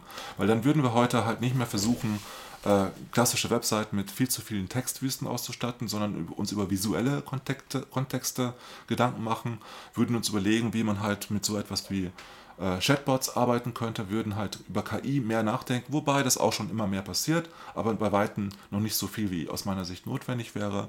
Und würden auch über Dinge wie Visual Storytelling nachdenken, um halt Text abzulösen. Also das heißt, wir würden viel innovativer in der Kommunikation sein. Das setzt aber voraus, dass natürlich die Entscheider das auch zulassen, dass halt das auf unteren Ebenen experimentiert wird. Und das ist leider noch nicht der Fall. Du, bist, du, bist jetzt natürlich auch qua deines, deines Jobs sehr auf der Ebene von, von Unternehmen und Wirtschaft. Ein Thema, mit dem ich mich auseinandersetze und jetzt auch die nächsten Tage was dazu schreiben werde. Ähm, ist so das Thema Internetkultur. Du hast gerade so anklingen lassen, dass du auch sehr häufig noch so eine gewisse Hemmschwelle wahrnimmst, über die sich Leute nicht trauen zu gehen. Und während natürlich wir heute hierzulande, also dank der Bundesregierung, ist das Thema IoT Industrie 4.0 sehr getrieben und Digitalisierung steht heute auch auf Unionswahlplakaten, die gerade hier in München hängen. Äh, das Thema ist schon irgendwo da, aber du hast gerade auch gesagt, technokratisch geht es häufig zu. Ich glaube, das ist so. Und wie, was meine ich mit dem Begriff Internetkultur? Ich glaube, dass wir äh, qua dessen, oder wo sich auch deutsche Kultur klar von amerikanischer immer schon unterscheidet. Wir sind nicht das Land, in dem Entertainment erfunden wurde. Wir sind nicht das Land, in dem Personality Sein erfunden wurde. Aber was ich wahrnehme, ist, dass das Internet durch all die Effekte, die du oder über die wir lange geredet haben, eben von Identität, wie einfach es ist zu kommunizieren, bis hin ins Wirtschaftsleben, aber auf viel mehr Bereichen von Kultur noch Einflüsse hat. Aber der, der das deutsche Internet ist für meine Begriffe immer noch sehr viel geprägt von klassischen Publikationsmarken, die irgendwelche Texte dahin machen. Es gibt hier und da mal eine Debatte, aber wenn ich mir angucke, wie funktioniert eine Online-Debattenkultur in den USA oder auch in England, dann ist das ganz, ganz anders und die Leute sind viel, viel mehr im Internet mit allen Schattenseiten und positiven Seiten. Also wir hatten sowas wie Fake News. Wir sehen mhm. gerade in den USA, wie, wie äh, das Internet, wie es heute funktioniert, zur Polarisierung einer mhm. Gesellschaft beitragen kann. Nicht alleine, weil äh, natürlich viele Systeme da zusammenspielen, bis hin dazu, dass man nun eine Zwei-Parteien-Landschaft hat. Aber meine These ist so ein Stück weit, dass dadurch, dass der dass wir Deutschen tendenziell viel weniger im Internet leben. Du sagst, seine Kohorte ist kaum da, aber selbst in meiner Kohorte ist der Umgang sehr viel verhaltener. Ähm, daraus resultiert, also ist erstmal eine Diagnose, die ich stelle, kannst du gleich sagen, ob du mir da beipflichtest, aber dadurch resultiert natürlich, das Internet hat als, als Medium, als Ort, nenn es wie du willst, eine eigene Dynamik und die muss man verstehen und die muss man begreifen und dafür muss man da sein, dafür muss man sich im Internet auseinandersetzen. Und ich glaube, zwischen diesen viele Leute sind nicht so im Internet, wie es Amerikaner sind. Es gibt viel weniger Blogger, es gibt viel weniger äh, Leute, die etwas machen im Internet als dort, dass es ein bisschen in die Wirtschaft einen Einfluss hat und darauf einen Einfluss hat, dass wir hier, meine, welche international relevante Plattform kommt aus Deutschland? Soundcloud, that's it. Und die kommt eigentlich nicht aus Deutschland, mhm. sondern aus Schweden und ist jetzt hier. Also das äh, ist immer interessant. Also ich habe vor vielen Jahren halt immer wieder auf Podien gesessen und wurde dann abgekanzelt mit dem Begriff Blogger. Ja. Und Blogger hieß damals halt jemand, der äh, es nicht geschafft hat in den Medien. War ja, ja ein viel positiver besetzter Begriff in den USA schon viel früher. Leute wie heute, Andrew heute hat sich, heute haben sich, in den USA Karriere als Blogger gemacht. Heute hat sich das komplett gedreht. Heute ist es viel positiver. Heute kann man sogar als Instagrammer positiver wahrgenommen werden. Ja. Und äh, auch äh, wenn man halt Facebook gut nutzt und andere äh, Tools oder YouTuber. Das sind immer Begriffe, die am Anfang in Deutschland abgelehnt werden. YouTuber war am Anfang, oh Gott, was machen die Kids denn da? Und es wurde halt auch sehr skeptisch beurteilt. Wenn man das aber jetzt sich die über die letzten fünf Jahre so anschaut, ist es doch heute positiver, weil die inzwischen überall auch in, im Fernsehen und in allen Medien eigentlich zu finden sind und positiv auch besprochen werden und nicht nur als diejenigen, die mit Influencer-Marketing plötzlich ganz viel Geld verdienen, sondern da werden auch Geschichten um die Blogger, um die Instagrammer, um die YouTuber herum ent äh, entwickelt, weil die halt spannend sind, weil die halt neue Geschichten bieten für die klassischen Medien. Dadurch können die es schon erweitern. Aber äh, was ich halt schon sehe, ist, äh, wenn ich halt so Themen anspreche wie Amazon Echo, dann kommt gleich als, allererstes, als allererste Reaktion garantiert von den ersten Fragesteller nach meinem Vortrag zu so einem Thema wie Voice Content das Wort Datenschutz. Ja. Worauf ich mit Datensouveränität antworte und sage, natürlich ist, ist das wichtig, aber es darf nicht zur Ausrede dazu dienen, dass man kulturell und technologisch ins Hintertreffen gerät in einem Land wie Deutschland. Ich finde halt, man muss sich damit auseinandersetzen. Die Amerikaner sind da natürlich sehr mutig und sehr schnell und vielleicht wäre es auch gar nicht so schlecht, wenn sie sich dem europäischen Gedankengut da manchmal anschließen würden. Andererseits wiederum äh, kann es nicht sein aus meiner Sicht, dass man eine Technologie, ein, äh, letztendlich eine ein Ökosystem wie Amazon Echo ausblendet und sagt halt, das ist kein Thema für uns, weil das werden sehr, sehr viele Menschen machen. Heute werden am Anfang das vielleicht in Deutschland weniger machen. Weltweit schätzt man, dass es etwa schon 35 Millionen verkaufte Amazon Echos gibt, was viel ist, weil es ein relativ schnelles Wachstum hat. Und ich glaube, dass es in Deutschland auch sehr schnell in die Millionen gehen wird, was die Nutzerschaft angeht. Das wird dazu führen, dass klassische Webseiten gar nicht mehr so gut funktionieren und dass Menschen halt irgendwann wahrscheinlich äh, auch direkt über ein Echo oder Alexa miteinander kommunizieren werden oder über ein Google Home, was jetzt auch nach Deutschland kommt. Und äh, das heißt, wir werden noch einen weiteren Bruch haben, noch einen weiteren Bruch erleben bei dem Thema Internet, nämlich wir haben heute äh, das Internet, was wir über einem Screen erleben und wir haben ein Internet, was wir über Always On überall erleben. Das heißt, wir können in den Raum hineinsprechen und plötzlich interagieren mit anderen Menschen, mit anderen Informationen und das wird kulturell die Menschen heute, die Web 2.0 sind, äh, vielleicht nochmal überfordern. Also es wird wieder den nächsten Schritt geben, wo wieder einzelne Menschen ausgestoßen werden. So wie halt die Web 1.0er nicht alle ins Web 2.0 gegangen sind, werden diejenigen, die heute sich mit den neuen äh, Themen auseinandersetzen, halt auch wieder auf Menschen treffen, die kulturell nicht mitbekommen. Da sind wir wieder bei etablierte und Außenseiter. Es gibt immer die Vorreiter, diejenigen, die halt den Hype reiten ein Stück weit und die dann auch da den für sich persönlich nutzen, sowohl beruflich wie privat.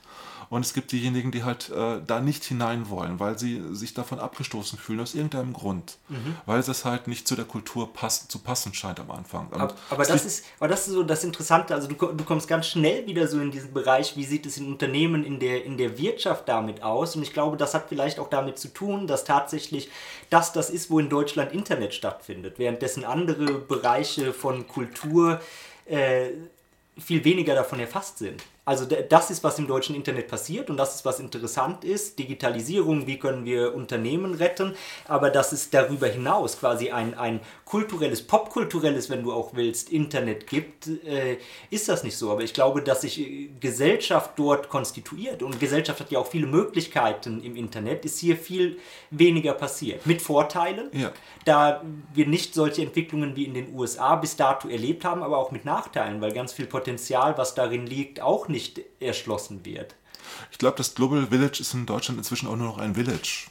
Also das ist nicht mehr so global, weil äh, wenn man sich anschaut, auch bei den Jüngeren, äh, wenn ich das bei meinem Sohn sehe und bei, auch bei anderen, die um die 17 sind, äh, dann äh, nutzen die halt äh, Snapchat oder andere Messenger, um in ihrer Kohorte, in ihrem Freundeskreis, in ihrer Peer Group zu bleiben und sich auszutauschen die interessiert gar nicht so sehr, was da drumherum passiert, bei manchen jedenfalls nicht in dem Alter, weil die halt sich eine neue Welt erschließen, die, wo andere nicht den Zugang zu haben, weil sie halt erstmal sich selbst dadurch ausprobieren können und äh, diese Menschen gehen natürlich auch selbstverständlich mit anderen Ebenen von Internet, von Internet, von Digitalisierung um und die stellen auch Sachen nicht mehr in Frage, die vielleicht die Älteren noch in Frage stellen. Aber selbst die Jüngeren äh, sind halt erstmal im kleinen Bereich, wo sie sich wohlfühlen und äh, sich austauschen untereinander, bevor sie in die größeren Bereiche gehen. Ja. Was ich ganz spannend finde. Und genauso geht es halt äh, eigentlich bei allen Menschen, die privat das Internet nutzen, dass die halt so etwas wie WhatsApp nutzen und vielleicht das klassische Internet, um halt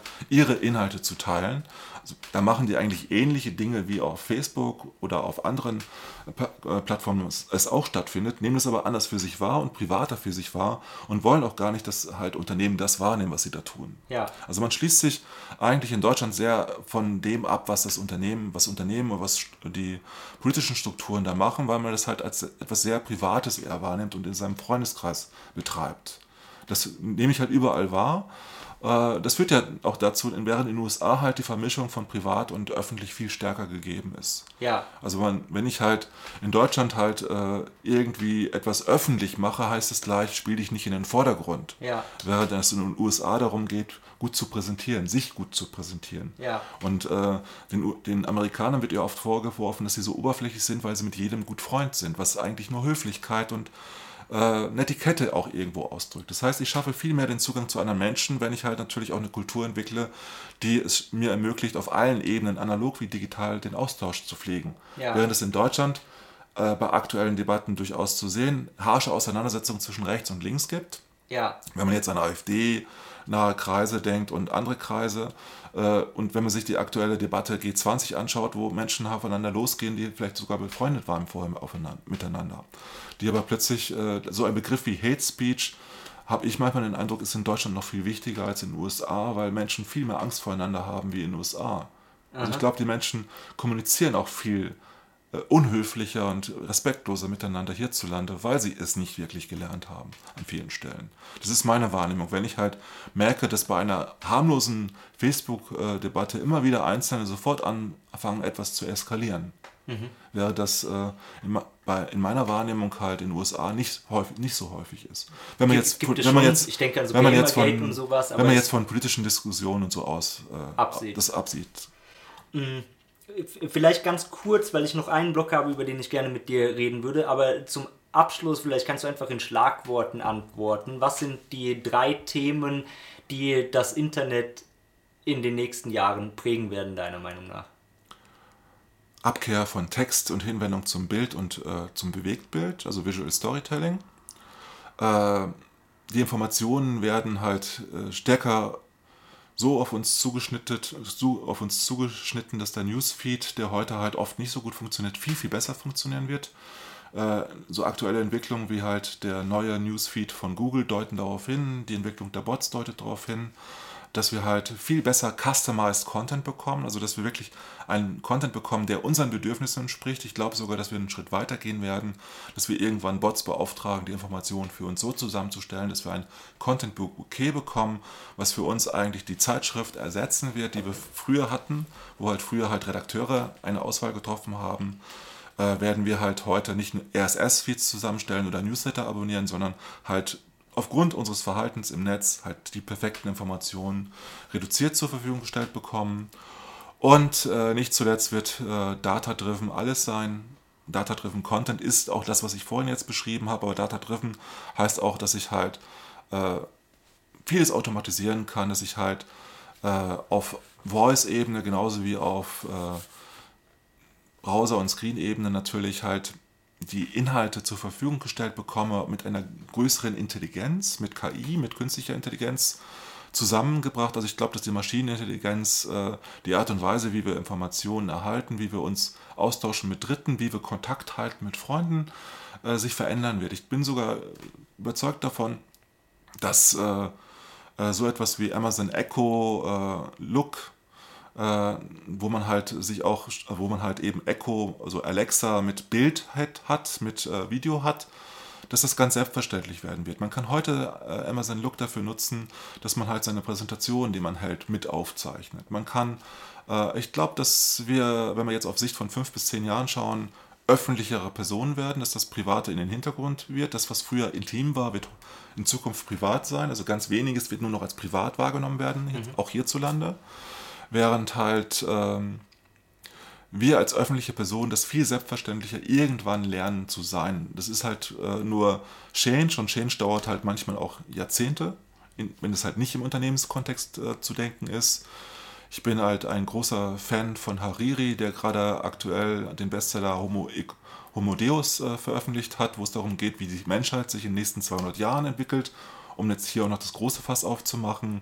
Äh, da geht es halt darum, dass Menschen eigentlich äh, sich immer weiterentwickeln werden, biologisch, äh, chemisch und auch mit Technologien. Und das ist eigentlich nicht denkbar ohne Internet und ohne Weiterentwicklung, halt ohne direkte Verknüpfung äh, mit äh, der Logik des Internets.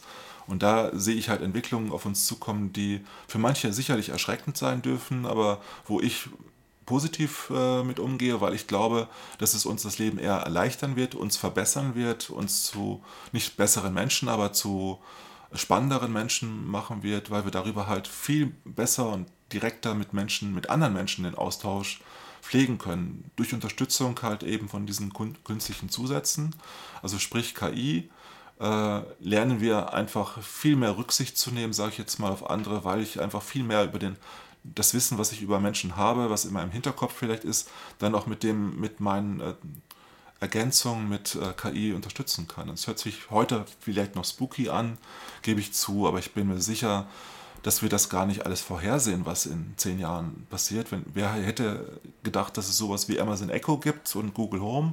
Wer hätte erwartet, dass äh, es überhaupt ein Smartphone gibt, was unseren Alltag bestimmt? Und dieses Smartphone wird halt durch IoT verschwinden, weil wir halt äh, letztendlich always on sind und halt um uns herum letztendlich das Internet haben werden in Zukunft spannend, dein Wort in Gottes Ohr. Ich hätte da auch noch äh, 5, 6, 7 Anmerkungen zu, aber stattdessen würde ich ganz gerne auf den Unternehmer Klaus Eck nochmal zu sprechen kommen. Vielleicht erklärst du für alle, die es nicht wissen, mal ganz kurz, was du heute machst. Du hast es ja schon anklingen lassen. Du hast eine Agentur, deren Geschäftsführer, äh, Gesellschafter du bist. Details. Ich habe Details äh, vor etwa zwei Jahren gegründet, äh, als GmbH erst vor kurzem, wo jetzt seit äh, einigen Monaten die Schlüterische Verlagsgesellschaft auch äh, Anteile übernommen hat, mehrheitlich mit 51 Prozent. Ich habe als Gesellschafter 49 Prozent gehalten. Und das habe ich auch unter anderem deshalb gemacht, weil ich wachsen will mit den Unternehmen und die Schlüterische sich auch als strategischer Investor versteht. Und äh, Details ist eine Content-Marketing-Agentur, wo es halt darum geht, Unternehmen zu helfen, halt die Inhalte zum Fliegen zu bringen, auch die Content-Strategie entsprechend aufzusetzen, damit sie erfolgreicher sich darstellen in der Öffentlichkeit. Vorher habe ich halt als Unternehmer halt sehr lange selbstständig alleine gearbeitet. Ich habe mich selbstständig gemacht schon im Jahr 2000, war acht Jahre alleine unterwegs als Berater, äh, da auch mit dem Schwerpunkt schon Content sehr früh, Content Management, Content Syndication waren so Themenfelder, die ich in der Anfangszeit gemacht habe und bin dann äh, über Umwege halt, also über das Thema Online-Kommunikation und zum Thema Beratung auch eine Zeit lang gekommen, habe das halt mit dem, also mit den Namen Eck-Kommunikation und Eck-Consulting Group äh, letztendlich äh, aufgesetzt und aufgebaut vor, äh, das war etwa vor acht Jahren, mittlerweile ist es acht Jahre her. 2009 habe ich angefangen. 2000, 2009 hast du dann angefangen, genau. Und äh, in der Anfangszeit war, war, waren wir halt ein kleines Team, was dann immer größer geworden ist. Da waren Themen wie digitale Transformation, die auch immer wichtiger geworden sind für uns. Die aber damals ja noch nicht so hießen. Die hießen damals ganz anders. Damals hieß es Social Media Strategie und Web 2.0, wie mache ich das richtig? In der Anfangszeit ging es halt um Online-Kommunikation in vielen Facetten und wie man das am besten machen kann. Und dann. Äh du, bist, du, du bist sehr schnell, ist sehr lustig, du kommst immer oder sehr häufig heute an Punkte und automatisch, über die ich reden will. Ich will aber so ein bisschen äh, Kontext kurz mitgeben, bevor du damit anfängst. Weil worüber ich ganz gerne mit dir sprechen wollte, wir haben gerade äh, nicht ohne Grund diese über die Vergangenheit des Internets und die Entwicklung geredet, weil ich glaube, eine ganz spannende Sache, die wir beide noch teilen können, in dem, was wir getan haben in der Zeit von 2009, Eck-Kommunikation, Eck-Consulting Group, Eck-Consulting, da kommen wir gleich noch drauf. Ähm, wir, glaube ich, ganz gut beschreiben können für die Leute, die uns da draußen zuhören, äh, wie diese Dynamik und Veränderung im Internet, was sie bedeutet, wenn du ein Unternehmen hast. Ich glaube, das ist eine Story, der, die wir sehr gut erzählen können, dank dessen, dass wir äh, sehr viele Veränderungsprozesse immer gehabt haben und selber durchlaufen sind, weil man irgendwo als Dienstleister, also ich glaube, man kann sagen, wir waren teilweise Agentur, Beratungsgesellschaft, das ist ja sowieso immer äh, weniger trennscharf und auch aus nachvollziehbaren Gründen. Ähm, in der Anfangszeit war es halt so, dass äh, Eck-Kommunikation der richtige Name war, weil die, die, Aufgaben, die wir hatten, natürlich in der Kommunikation oft lagen und wir viel für viele PR-Abteilungen auch gearbeitet haben. Da ging es halt darum, wie man die Online-Kommunikation insgesamt modernisieren kann. Da ging es um Themenfelder wie PR 2.0 als Schlagwort. Wie sieht die moderne Kommunikation aus, was heute immer noch Themen sind, aber die heute ganz anders behandelt werden. Ja, und was ich an der Stelle ja. vielleicht noch ganz kurz reinwerfen würde, ist interessanterweise waren es ja die Kommunikationsabteilungen, Abteilungen und dann ungefähr zur gleichen Zeit die Marketingabteilungen, die so die ersten Bereiche jenseits der IT waren, die sich im Unternehmen mit dem Internet beschäftigt hat. Man heute beschäftigt sich jeder Bereich im Unternehmen mit Digitalisierung und Internet. Ja. Äh, das war, wo wenn ich das mal so sagen darf, uns war das schon klar zu dieser Zeit, dass es keine Sache ist, die jetzt mit einem Fachbereich und irgendeiner Kampagne erschlagen werden kann. Nein, auf keinen Fall. Wir haben immer nicht kampagnenmäßig gedacht, sondern wir haben immer überlegt, wie kann man das Unternehmen in die, in die Lage versetzen, halt möglichst selbstständig auch damit umzugehen. Und das war auch die Konsequenz, die wir daraus gezogen haben. Irgendwann haben wir gemerkt, es geht um strukturelle Veränderungen. Und aus dem Grunde haben wir halt gesagt, okay, wir bieten halt eindeutige Consulting-Leistungen an. Und äh, zur externen Kommunikation gehört halt auch die interne Kommunikation dazu. Schlagwort Enterprise 2.0. Und weil Enterprise 2.0 war für uns ein Thema, was eigentlich logisch auf der Hand lag, weil alle Unternehmen das Problem hatten, wie können sie überhaupt die Inhalte definieren, die sie kommunizieren wollen. Und dafür braucht man den Zugang in einem Konzern oder in einem größeren Unternehmen äh, zu, die, zu den eigenen Assets, die man so hat. Und wie komme ich da überhaupt hin? Und deshalb haben wir gesagt, ihr müsst da natürlich inter, intern auch die Strukturen aufsetzen. Und das haben wir dann auch bei einigen größeren auch Automobilunternehmen gemacht zusammen und haben dabei geholfen natürlich auch äh, intern das kommunikativ zu begleiten, damit halt das nicht nur technisch, sondern eben auch kulturell umgesetzt wird. Weil oft ist das Problem ja gewesen, gerade bei diesen Internetthemen, dass sie auch, wenn sie halt kulturell noch nicht gelebt werden in einem großen Unternehmen, dass sie die Menschen nicht mitgenommen werden. Und das ist halt eine große Stärke von uns, dass wir halt in der Lage immer waren und sind, letztendlich die Mitarbeiter zu empowern, in die Lage zu versetzen, halt selbstständig auch aktiv zu werden was für mich eine der interessantesten Erfahrungen war, als ich dann angefangen habe, ähm, mit dir zu arbeiten und in Unternehmen hineinzugehen. Ich meine, du hattest schon viel länger diesen Erfahrungsschatz, aber sagen wir so, ich bin eine andere Generation. Mir war dann zu diesem Zeitpunkt 2007, 2008 schon ziemlich klar, dass das Internet die, die größte Veränderung sein wird, die wir durchlaufen werden und dass es Unternehmen und, und auch weit über den Wirtschaftskontext hinaus Dinge gravierend verändern wird in der nächsten Zeit und habe das immer schon, wie du ja auch, als ziemlich ganzheitliches Phänomen verstanden. Ähm, dann zu sehen, und für mich war es wirklich erstmal ein Schock und dann in der Folge ein Lernprozess, wie geht man damit um, dass wir 2009, 2010, 2011 mit Basics angefangen haben in Unternehmen und es sehr isolierte kleine Projekte waren. Das heißt, wir haben damals zwar schon gedacht über Transformation, über Strukturveränderung, wir haben das dann auch in Projekten vereinzelt getan, aber das Bewusstsein, dass das notwendig ist, um sich dem Internet zu stellen, war noch kaum vorhanden in Unternehmen in Deutschland zu dieser Zeit ähm, während es für jeden, der etwas Weitblick hatte, eigentlich schon, schon vorhersehbar sein konnte. Das war für mich ein Learning. Also das Internet war für viele nice to have. Das musste man irgendwie mit bedienen, ja. aber es durfte nicht zu viel kosten. Und das war halt das, was wir am häufigsten überall eigentlich gehört haben, muss man so sagen. Und äh, was aber spannend war, war dann, als äh, immer mehr Kommunikatoren, eigentlich auch äh, leitende Kommunikatoren mit dem Internet schon erste Erfahrungen hatten und dann in Positionen kamen, um Entscheidungen zu fällen, um das zu verändern. Weil das hat dann sehr schnell doch relativ viel Fahrt aufgenommen, so dass man halt dann in den letzten fünf Jahren gesehen hat, die Strukturen werden angegangen. Man spricht heute eben von der digitalen Transformation. Man spricht schon viel zu viel, in viel zu vielen Kontexten eher davon, weil es eigentlich immer noch darum geht, die Mitarbeiter in der Kultur mitzunehmen. Weil die ja, wie wir es vorhin auch diskutiert haben, privat noch gar nicht so weit waren. Die haben zwar irgendwas mit Internet gemacht, auch irgendwas mit Social Media, aber noch nicht in ihrer Rolle. Und deshalb haben wir auch Rollen definiert äh, in einigen Unternehmen im Bereich Influencer Relations oder in anderen Unternehmen ging es darum halt, äh, welche Rolle hat der Social Media Manager, äh, welche Verantwortung hat er und wo wird das angesiedelt, auf welcher, welcher Position, wie weit nach oben geht das überhaupt in der Hierarchie. Ja. Wir haben immer dafür plädiert, immer möglichst weit oben das in der Hierarchie anzusiedeln haben natürlich da auch Widerstände, weil das oft noch nicht gewünscht und gewollt war, während heute das inzwischen auch tatsächlich umgesetzt wird in vielen Bereichen. Und, und, und das war, also für, für mich war die Erfahrung dieser Firma, deren ersten erster Mitarbeiter ich selber war, eine sehr spannende, weil die Nachfrage, was Kunden am Internet beschäftigt hat, war anfangs eine ganz andere. So Projekte, wie du sie gerade beschrieben hast, meine, das haben wir 2010, 11 zu dieser Zeit gemacht, weil das tatsächlich die Herausforderungen waren, denen sich Unternehmen gegenüber gesehen haben. Ähm, in, in, den ersten Jahren ging es wirklich darum, die, die, Unternehmen zu öffnen, denen klarzumachen, dass das Thema überhaupt relevant ist. Ja. Diese Relevanz äh, zu vermitteln, das konnten wir immer ganz gut. Äh, das hat wunderbar funktioniert im Sinne von, äh, da muss man sich mal mit auseinandersetzen und über diese Auseinandersetzung, die Beschäftigung, wurden dann immer mehr Strukturen. Und, und dann hat das Thema angefangen, so, ich würde sagen, so 2013, 14, in der Ecke ist es da dann langsam hierzulande losgegangen, dass Unternehmen auf mehr Ebenen das Internet als strategische Herausforderung allmählich begriffen haben, ähm, was ja, uns natürlich zugute kam, auch mir zugute kam, weil es so das Thema war, was mich immer schon interessiert hat.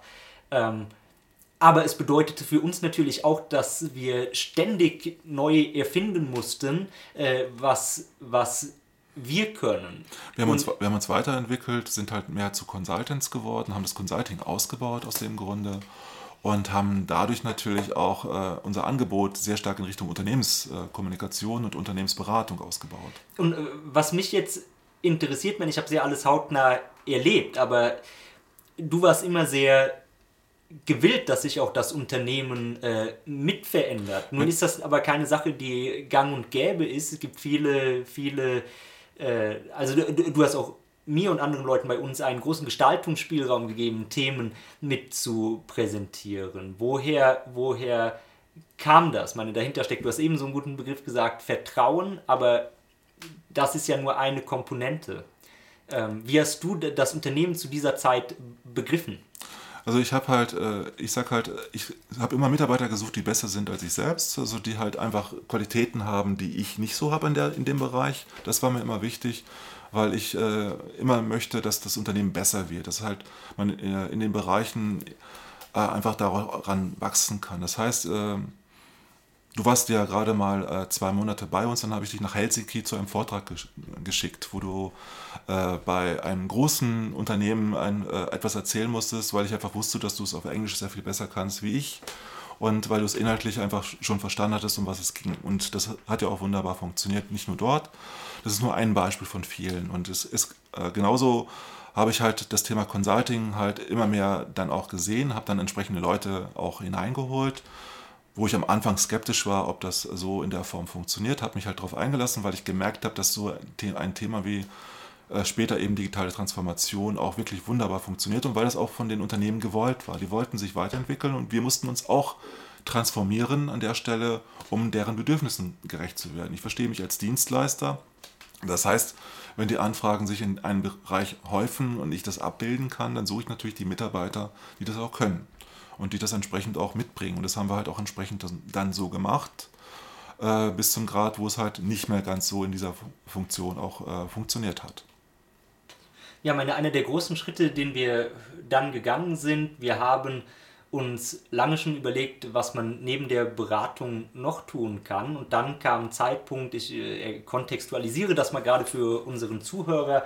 Wir hatten nun die, die Egg Consulting Group, die wir auch bewusst schon so angelegt haben, dass man andere Geschäftsfelder neben der Beratung damit hineinholen kann. Und meine, ist, glaube ich, jetzt jedem Zuhörer klar geworden, das Thema, das Thema Kommunikation hat dich immer wahnsinnig interessiert. Das war auch dein, dein äh, Haus- und Hofthema, bevor wir mit der Beratung angefangen haben. Dann kam gerade das Thema Content Marketing, was Oh, du hast es eben gut gesagt, ne? viele Dinge wiederholen sich. Es war auch eine Wiederholung von Sachen, die vorher im Internet passiert sind, aber auf einmal war es sehr marktfähig und dann haben ähm, haben wir gesagt, okay, äh, eine, eine Content-Marketing-Agentur, was ja in Auszügen auch immer Leistungen waren, die wir in der alten Firma mit angeboten haben, wird jetzt neu äh, dazu aufgemacht. Und was wir, was wir dann getan haben, ist, wir haben einerseits, ähm, wir haben das Consulting-Geschäft weitergeführt, da haben wir eine separate GmbH gemacht, die ich dann auch als Geschäftsführer betrieben habe mit äh, ein paar Mitarbeitern und du hast Details aufgebaut. Genau, wir haben letztendlich halt Teile von Egg Consulting Group hineingelagert, äh, verlagert in Egg Consulting und äh, den Part, den wir halt äh, gemacht haben im Bereich Content Marketing, haben wir halt auf Details verlagert. Und äh, das ist halt eine Rückkehr gewesen zu einem uralten Unternehmen, was ich die ersten acht Jahre eigentlich gemacht habe. Da hieß mein Unternehmen EconCon, was für Egg Content Consulting stand. Mhm. Und äh, das war eigentlich nur die Konsequenz daraus, dass das marktfähig geworden ist, wie du auch schon gesagt hast und dass man plötzlich halt mit diesen Dienstleistungen auch tatsächlich äh, Umsätze generieren kann, konnte und kann, die relevant sind, was vorher nicht möglich gewesen wäre. Und im Beratungsbereich äh, haben wir halt gesagt, okay, äh, da ist man sehr stark von großen Projekten abhängig und das ist halt abhängig von der Vertriebspower, von Power, die man hat, von den persönlichen Kontakten, die man hat mhm. und äh, auch von dem Netzwerk, was man hat. Und da musste, mussten wir natürlich auch realistischerweise sehen, dass mein Netzwerk halt sehr stark im Kommunikationsbereich, auch im Marketingbereich gegeben ist, aber nicht auf äh, Geschäftsführerebene bei größeren Unternehmen, die wir eigentlich mit unserem Beratungsansatz auch ansprechen wollten. Ja, weil sich das Beratungsportfolio natürlich auch weiter verlagern musste, dadurch, da dass eben auf einmal so Begriffe wie genau. digitale Transformation ich, im Raum standen. Wichtig ist halt zu verstehen, dass wir natürlich bei Econ Sighting GmbH eher unternehmensberatend tätig waren, während wir halt bei der Agentur und auch bei Egg Consulting Group vorher halt äh, den Unternehmensberatungsansatz hatten, aber den Agenturansatz mit drin hatten. Den haben wir halt nur klarer getrennt durch Details und eben Egg Consulting GmbH. Wie war damals für dich dieser Entscheidungsprozess, diese Agentur aufzubauen? Ähm, und das interessiert mich vor allen Dingen auf einer, auf einer persönlichen Ebene, weil es für dich natürlich bedeutet hat, äh, auch nochmal in einer anderen Form bei dem, bei dem Beratungsthema loszulassen und auf der anderen Seite kam dieses neue Thema. Was, also mit was für einem Mindset bist du da reingegangen? Ist ja auch keine selbstverständliche ja, war, wir, wir, haben auch viele Diskussionen darüber gehabt. Das ist ja auch ein Prozess, der nicht von heute auf morgen gegangen ist. Und äh, für mich war das natürlich auch eine Form, halt äh, letztendlich ähm, ja, das Thema weiterzuentwickeln im Sinne von, dass es halt eigenständig auch fliegen kann, also Egg Consulting GmbH.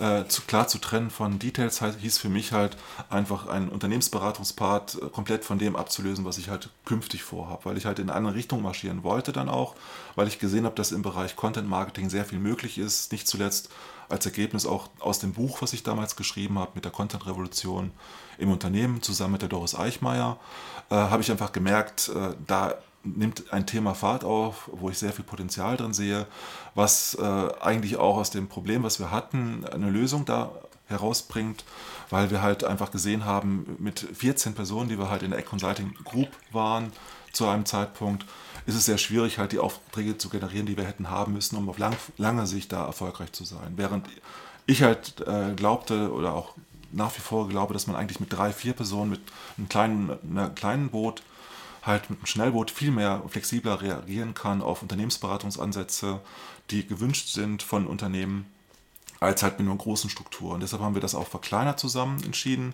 Ich habe da losgelassen, komplett die Geschäftsführung übertragen, weil ich mich halt auch konzentrieren wollte auf Details, auf Content Marketing, auf Content Strategie, weil ich da natürlich stärker von herkam. weil mich das auch dann äh, mehr begeistert hat, eben so ein Thema zu machen, während klassische Unternehmensberatung dann halt in eine Richtung ging, die nicht so ganz meins war. Mhm. Als ähm. Person. Und äh, aber das ging halt bei der Consulting Group natürlich gut, weil ich da einfach Mitarbeiter hab, hatte wie dich, die natürlich da den Fokus drauf gelegt haben. Ja, und ich glaube, also ich würde heute auch konstatieren, dass es einfach immer sehr marktgetrieben war, wie man sich verhalten musste.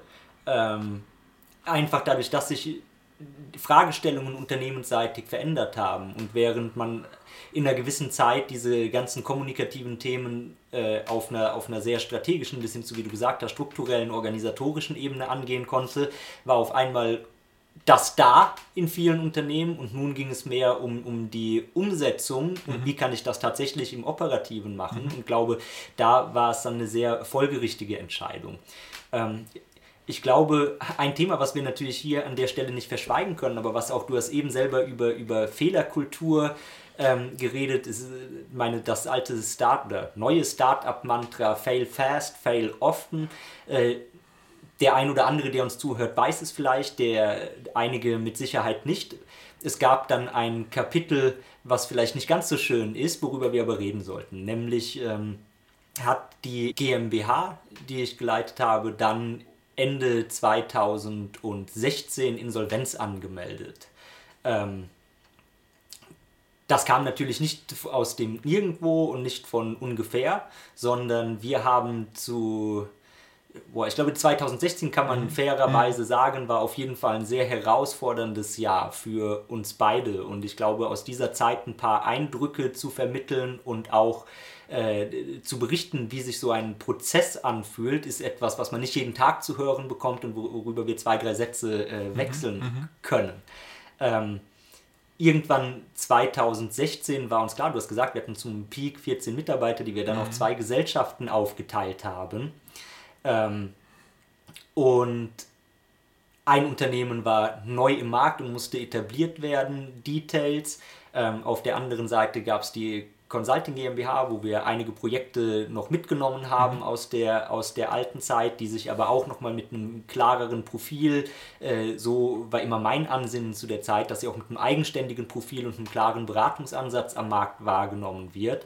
Ähm, was Geld kostete und wenn man es so sagen kann, mehr Investitionsvolumen gebraucht hätte, als zur Verfügung stand, ähm, um das Ganze aufrechtzuerhalten.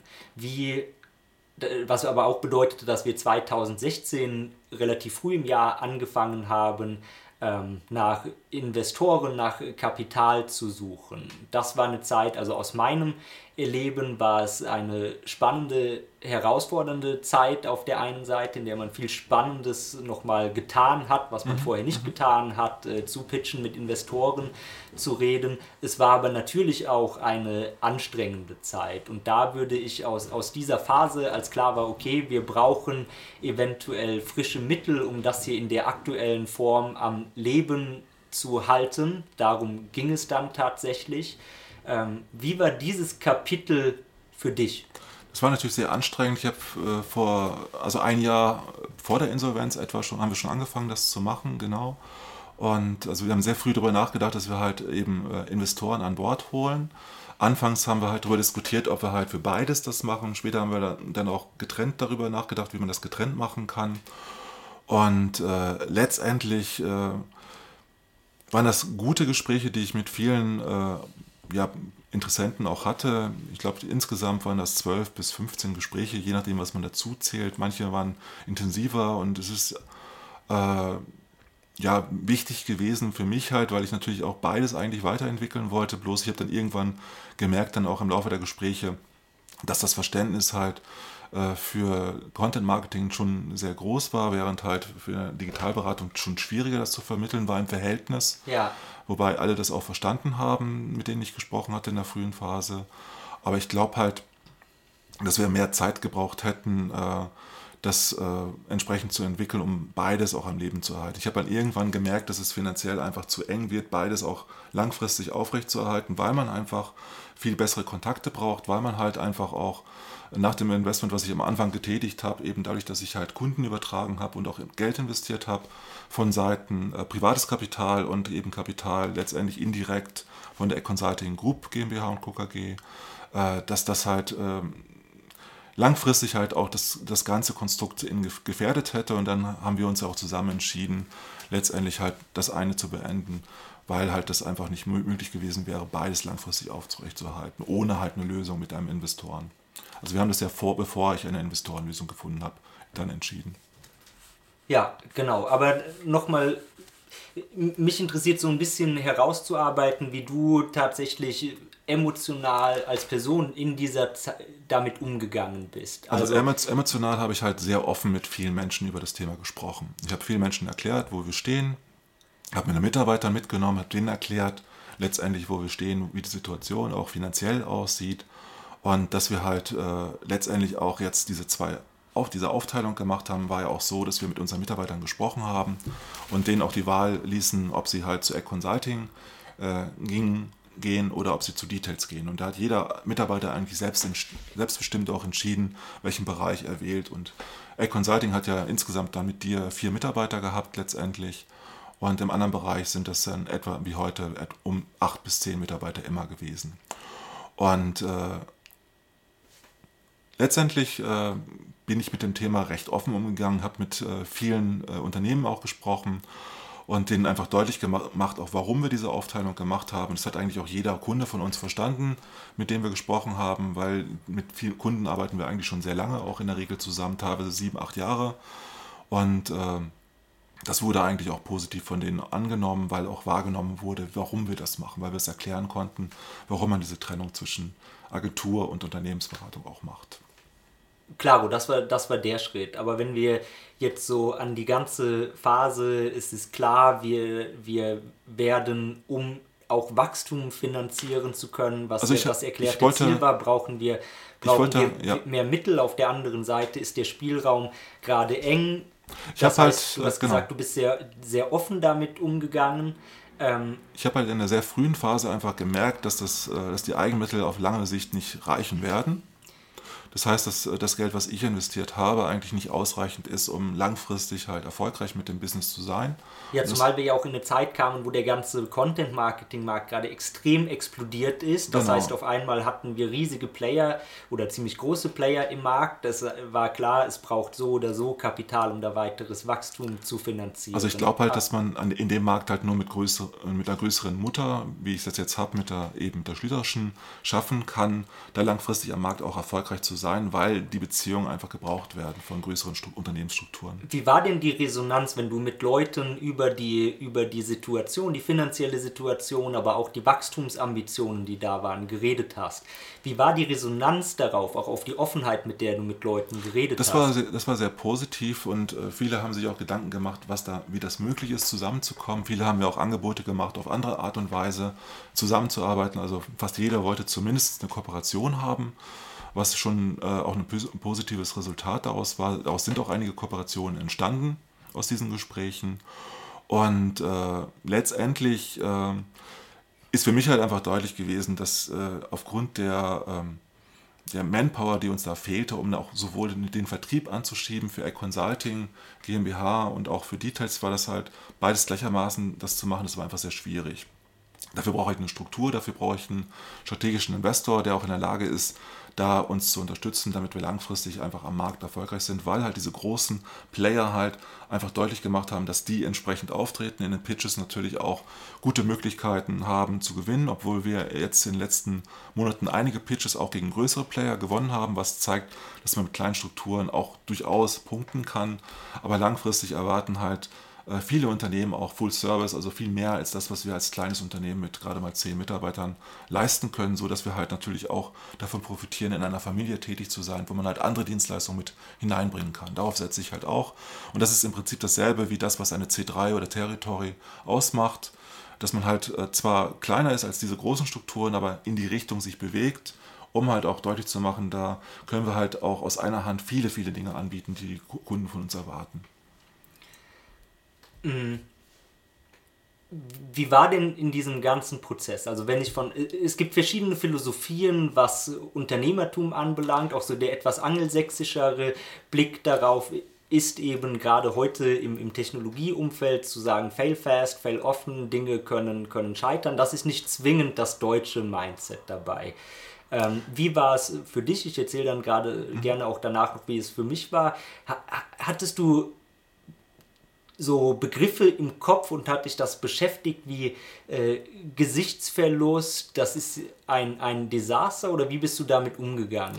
Also davor habe ich eigentlich nicht die Angst gehabt. Natürlich ist das eine schwierige Situation, das öffentlich zu erklären, aber die äh, Reaktionen jetzt auch auf den Kauf letztendlich von der Schlüterschen waren ja auch sehr positiv, zeigen ja auch, dass das verstanden wird, was wir da machen, welchen Schritt wir da gegangen sind. Andererseits wiederum habe ich mich mit dem Thema Disruption ja sehr oft auseinandergesetzt, auch bei anderen Unternehmen und natürlich den auch auf eigene Strukturen angewandt, indem ich halt auch hinterfragt habe, was wir bisher getan haben. Deshalb haben wir uns ja eigentlich auch immer weiterentwickelt und schnell weiterentwickelt auf neue Themen. Äh, gestürzt, sage ich jetzt mal, aber nicht, weil wir es mussten, sondern weil wir die Themen konsequent weiterentwickeln wollten. In, in Startup-Deutsch würde oder Startup-Denglisch äh, wäre der Begriff ein Pivot. Ich glaube, wir haben sehr viele Pivots gemacht, da sich einfach auch die Kundennachfrage so sehr verändert hat. Also die Kunden haben letztendlich auch da an vielen Stellen natürlich die Geschäftsentwicklung bestimmt und äh, wir haben halt gesehen, wo sich was gut entwickelt und wo weniger gut und da auch die Konsequenzen sehr früh jeweils draus gezogen. Und wir wussten halt auch, dass wir bestimmte Aufträge, die wir in der Vergangenheit bekommen haben, wahrscheinlich nicht so wiederbekommen, weil natürlich inzwischen neue Player am Markt sind. Ja. Und äh, daraus haben wir ja die Konsequenz gezogen, uns entsprechend zu verändern. Und das heißt mit anderen Worten, diese Flexibilität, die wir als Kleiner haben, mit mit einer größeren Mutter zu verbinden, ist da natürlich auch äh, aus unserer Sicht oder aus meiner Sicht die intelligenteste Lösung, weil man halt da nicht äh, die Schwächen einer großen Struktur übernimmt, sondern die Stärken dazu bekommt. Ja, und für mich, für mich war das äh, natürlich disruptiv in dahingehend, dass ich mich halt mit vielen Fragestellungen gleichzeitig beschäftigen musste und natürlich halt viele Bälle jonglieren. Das heißt, Unternehmertum heißt in dem Fall selbstständig auch viele Dinge natürlich entscheiden können, sich selbst auch befähigen, damit umzugehen. Ja. Das heißt natürlich auch, ähm, die Mitarbeiter da mitzunehmen, was sehr schwierig ist natürlich, weil es natürlich auch Angst macht in bestimmten Bereichen. Und äh, natürlich bin ich da auch immer nicht immer selbstsicher gewesen, weil es natürlich für mich auch neu war, in der Art und Weise damit umzugehen. Aber äh, für mich war es eine große Herausforderung, die, wo ich mich halt damit auseinandersetzen musste und das auch gemacht habe. Und äh, letztendlich habe ich da äh, auch äh, immer daran geglaubt, eine Lösung zu finden, was wir auch geschafft haben aus dem Grunde. Zwar jetzt nicht in Gänze mit allen Strukturen, aber zumindest zum Teil was waren denn aus dieser Zeit, aus diesem ganzen Prozess die größten Learnings, die du daraus gezogen hast? Ich sage dir zum Beispiel mal ein Learning. Also wir waren, wie du gesagt hast, äh, Richtung Team sehr transparent. Es gibt natürlich auch rechtliche Grenzen, wie transparent man mhm. sein darf in dem Kontext, aber ähm, auf jeden Fall war das etwas, wo wir auch sehr viel Zutrauen, glaube ich, Leuten geschenkt haben. Das war zumindest immer unser Anspruch, äh, zu sagen, hey, ähm, die Zeiten sind gerade nicht rosig und da müssen wir jetzt durch. Ein Learning, was ich gezogen habe, ist, dass das äh, mit guter Kommunikation sehr gut funktioniert. Natürlich nicht perfekt und niemand ist happy darüber, was schwere Zeiten sind, aber man kann einem Team auch gewisse unangenehme Wahrheiten äh, durchaus mit an die Hand geben, wenn man transparent ist und bleibt über die Zeit und keine falschen Tatsachen vorspiegelt. Ich meine, in der Zeit äh, ist niemand verschwunden,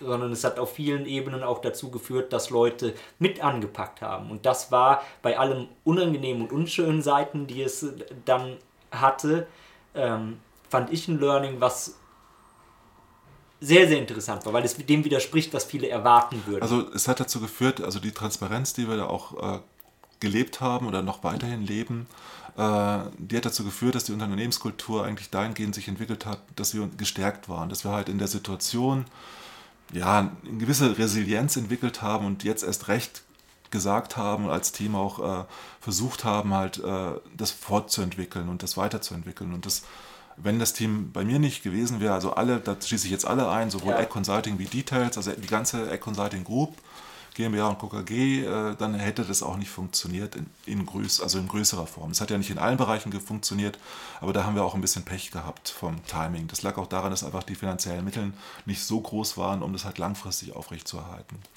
Und das hätte auch funktioniert, wenn wir ein bisschen mehr Luft gehabt hätten finanziell. Bin ich überzeugt davon. Aber mein erstes Learning war, es lohnt sich den Mitarbeitern zu vertrauen, was ich vorher gemacht habe und immer noch tue. Äh, es ist aber auch gut, sie natürlich nicht komplett zu überfordern an vielen Stellen. Das ist natürlich auch sehr anstrengend für Mitarbeiter, die entsprechend informiert sind.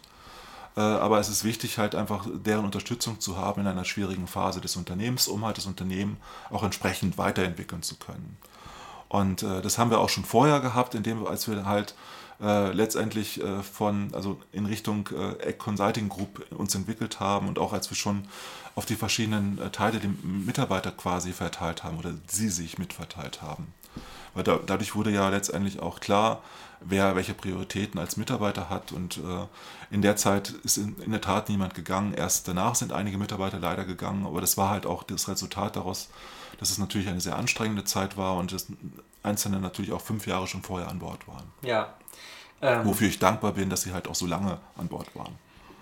Ich meine, es gibt äh, viele Unternehmer da draußen, die in schwierigen Situationen, in ähnlichen Situationen sind. Wenn du jetzt aus den, aus den Dingen, die passiert sind, ähm, Tipps geben müsstest jemandem da draußen, was würdest du sagen, so verhalte dich, so gerade auch auf der Mindset-Ebene. Ich kann mir nicht vorstellen, dass es da sehr spurlos an einem vorbeigegangen ist, aber du hast es gemeistert und du sitzt heute hier und wir reden über ja. das Thema.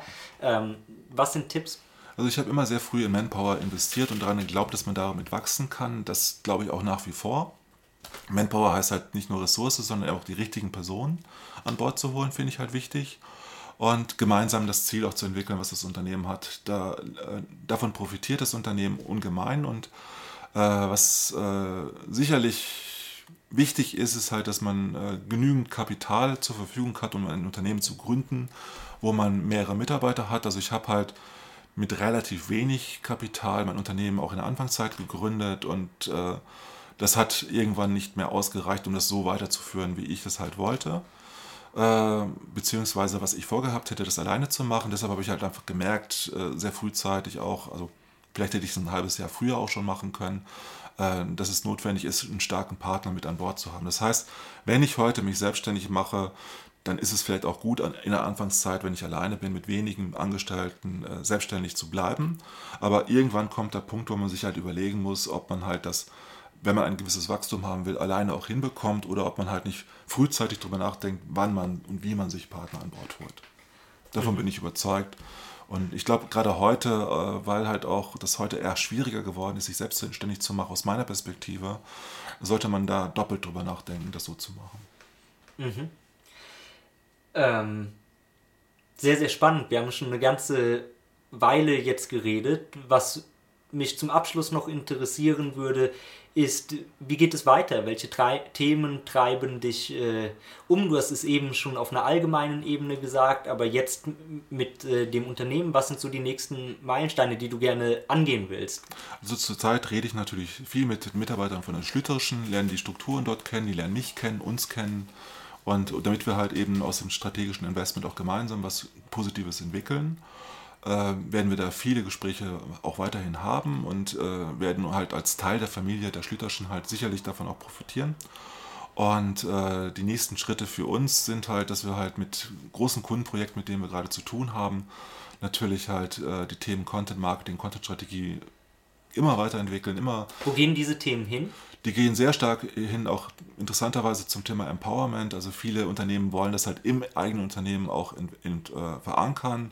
Es geht um Themen wie Influencer Relations sehr, sehr stark zurzeit bei einzelnen Kunden von uns. Es geht aber auch darum, halt Inhalte regelmäßig zu produzieren für die Unternehmen. Wenn du sagst Empowerment und die Tendenz geht dahin, das selber zu machen, ähm, ist das ja für Agenturen eher schlecht, würde man in meinen. In Teilbereichen, in Teilbereichen. Es geht nicht darum, alles in Gänze. Äh, man braucht ja in vielen, bei größeren Strukturen braucht man ja Ansprechpartner, die die Themen verstehen, damit man auch mit denen im Bereich Content Marketing eng zusammenarbeiten kann. Mhm. Also Aber bedeutet das, bedeutet das, dass ihr euch als Agentur auch überlegen müsst, äh, ein, also was macht eine We ganz klassische Werbeagentur, wird angerufen, es gibt eine Ausschreibung, macht äh, drei Inhalte, einen TV-Werbespot, fünf Plakate und eine begleitende Online-Banner meinetwegen, dann wird das gemacht. Bei uns ist das es eher so, dass wir halt äh, Konzepte entwickeln für eine Content-Marketing-Strategie, das entwickeln zusammen mit dem Unternehmen, das vorstellen, dann die Protagonisten im Unternehmen helfen, dass sie ihre Rollen da in diesem Konzept auch finden und äh, dass wir anschließend denen halt auch Inhalte zum Beispiel zuliefern oder Kampagnen zuliefern, so wie du es vorhin beschrieben hast. Nur die Anfangszeit, müssen, also die, den Anfang davon müssen wir leider oder glücklicherweise, je nach Perspektive, immer noch auch mitentwickeln, weil das hat sich nicht geändert. Bei vielen Unternehmen ist es einfach so, dass da die Strukturen noch nicht so weit sind, dass sie es alles schon heute haben. Es gibt natürlich auch Unternehmen, wo das anders ist, wo wir halt dann da als klassische Agentur aufsetzen und dann halt entsprechend halt Themen wie halt äh, eben Visual Storytelling auch aufsetzen oder halt ganz normale, banales Storytelling an vielen Stellen. Also es geht heute wirklich darum, halt vieles operativ und handwerklich gut umzusetzen aber gleichzeitig auch äh, den Unternehmen natürlich dabei zu helfen, die Zukunft wahrzunehmen und da entsprechend auch gerüstet dafür zu sein. Das heißt, man kann sich darauf gefasst machen, dass das äh, fortlaufende Pivoting und sich genau. neu erfinden nicht aufhören das, das, wird in nächster das, Zeit. Das wird nie aufhören. Also das heißt, wir werden nie 0815 äh, Angebote machen können und auch wollen das auch nicht.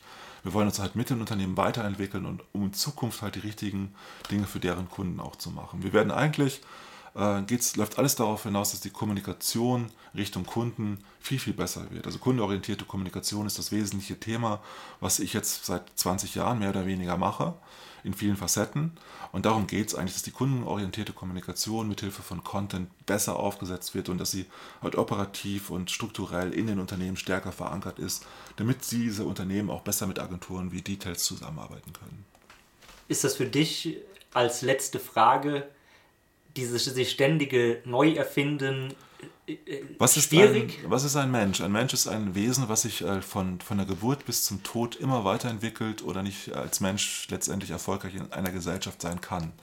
Also ein Mensch ist eigentlich immer ein Wesen gewesen, was sich adaptiert an seine Umwelt und nicht anpasst im Sinne von äh, in die Welt geworfen sein und darauf irgendwie reagieren. Man kann halt auch aktiv die Dinge vorantreiben und das aktive Vorantreiben und Verändern, das prägt und äh, treibt mich auch an äh, ist für mich spannend. Es ist für mich halt spannender, halt Dinge zu gestalten, als zuzuschauen, wie etwas immer in einem Trott verläuft. Also was mich nicht reizt, ist etwas zu wiederholen, sondern ich finde es viel, viel besser, Neues zu machen und das Neue in die, in die Unternehmen zu bringen und die Menschen dafür zu begeistern und mitzunehmen, dass sie dieses Neue auch gerne leben wollen, statt kulturell halt im Gestern zu verharren und als Gesellschaft halt äh, anderen Ländern wie den USA oder China hinterher zu hinken, weil die Dinge machen, die halt sie wettbewerbsfähig in Zukunft machen, während unsere Gesellschaft leider überaltert und dadurch halt vielleicht nicht mehr so neugierig ist und nicht mehr so schnell sich mit neuen Dingen auseinandersetzt und dadurch vielleicht auch scheitert als Gesellschaft, also als wettbewerbsfähige Gesellschaft. Und da, das treibt mich eigentlich an, das, das ein Stück weit zu verhindern auf der großen Ebene, wobei ich weiß, dass ich da nur ein kleines Rad dabei bin.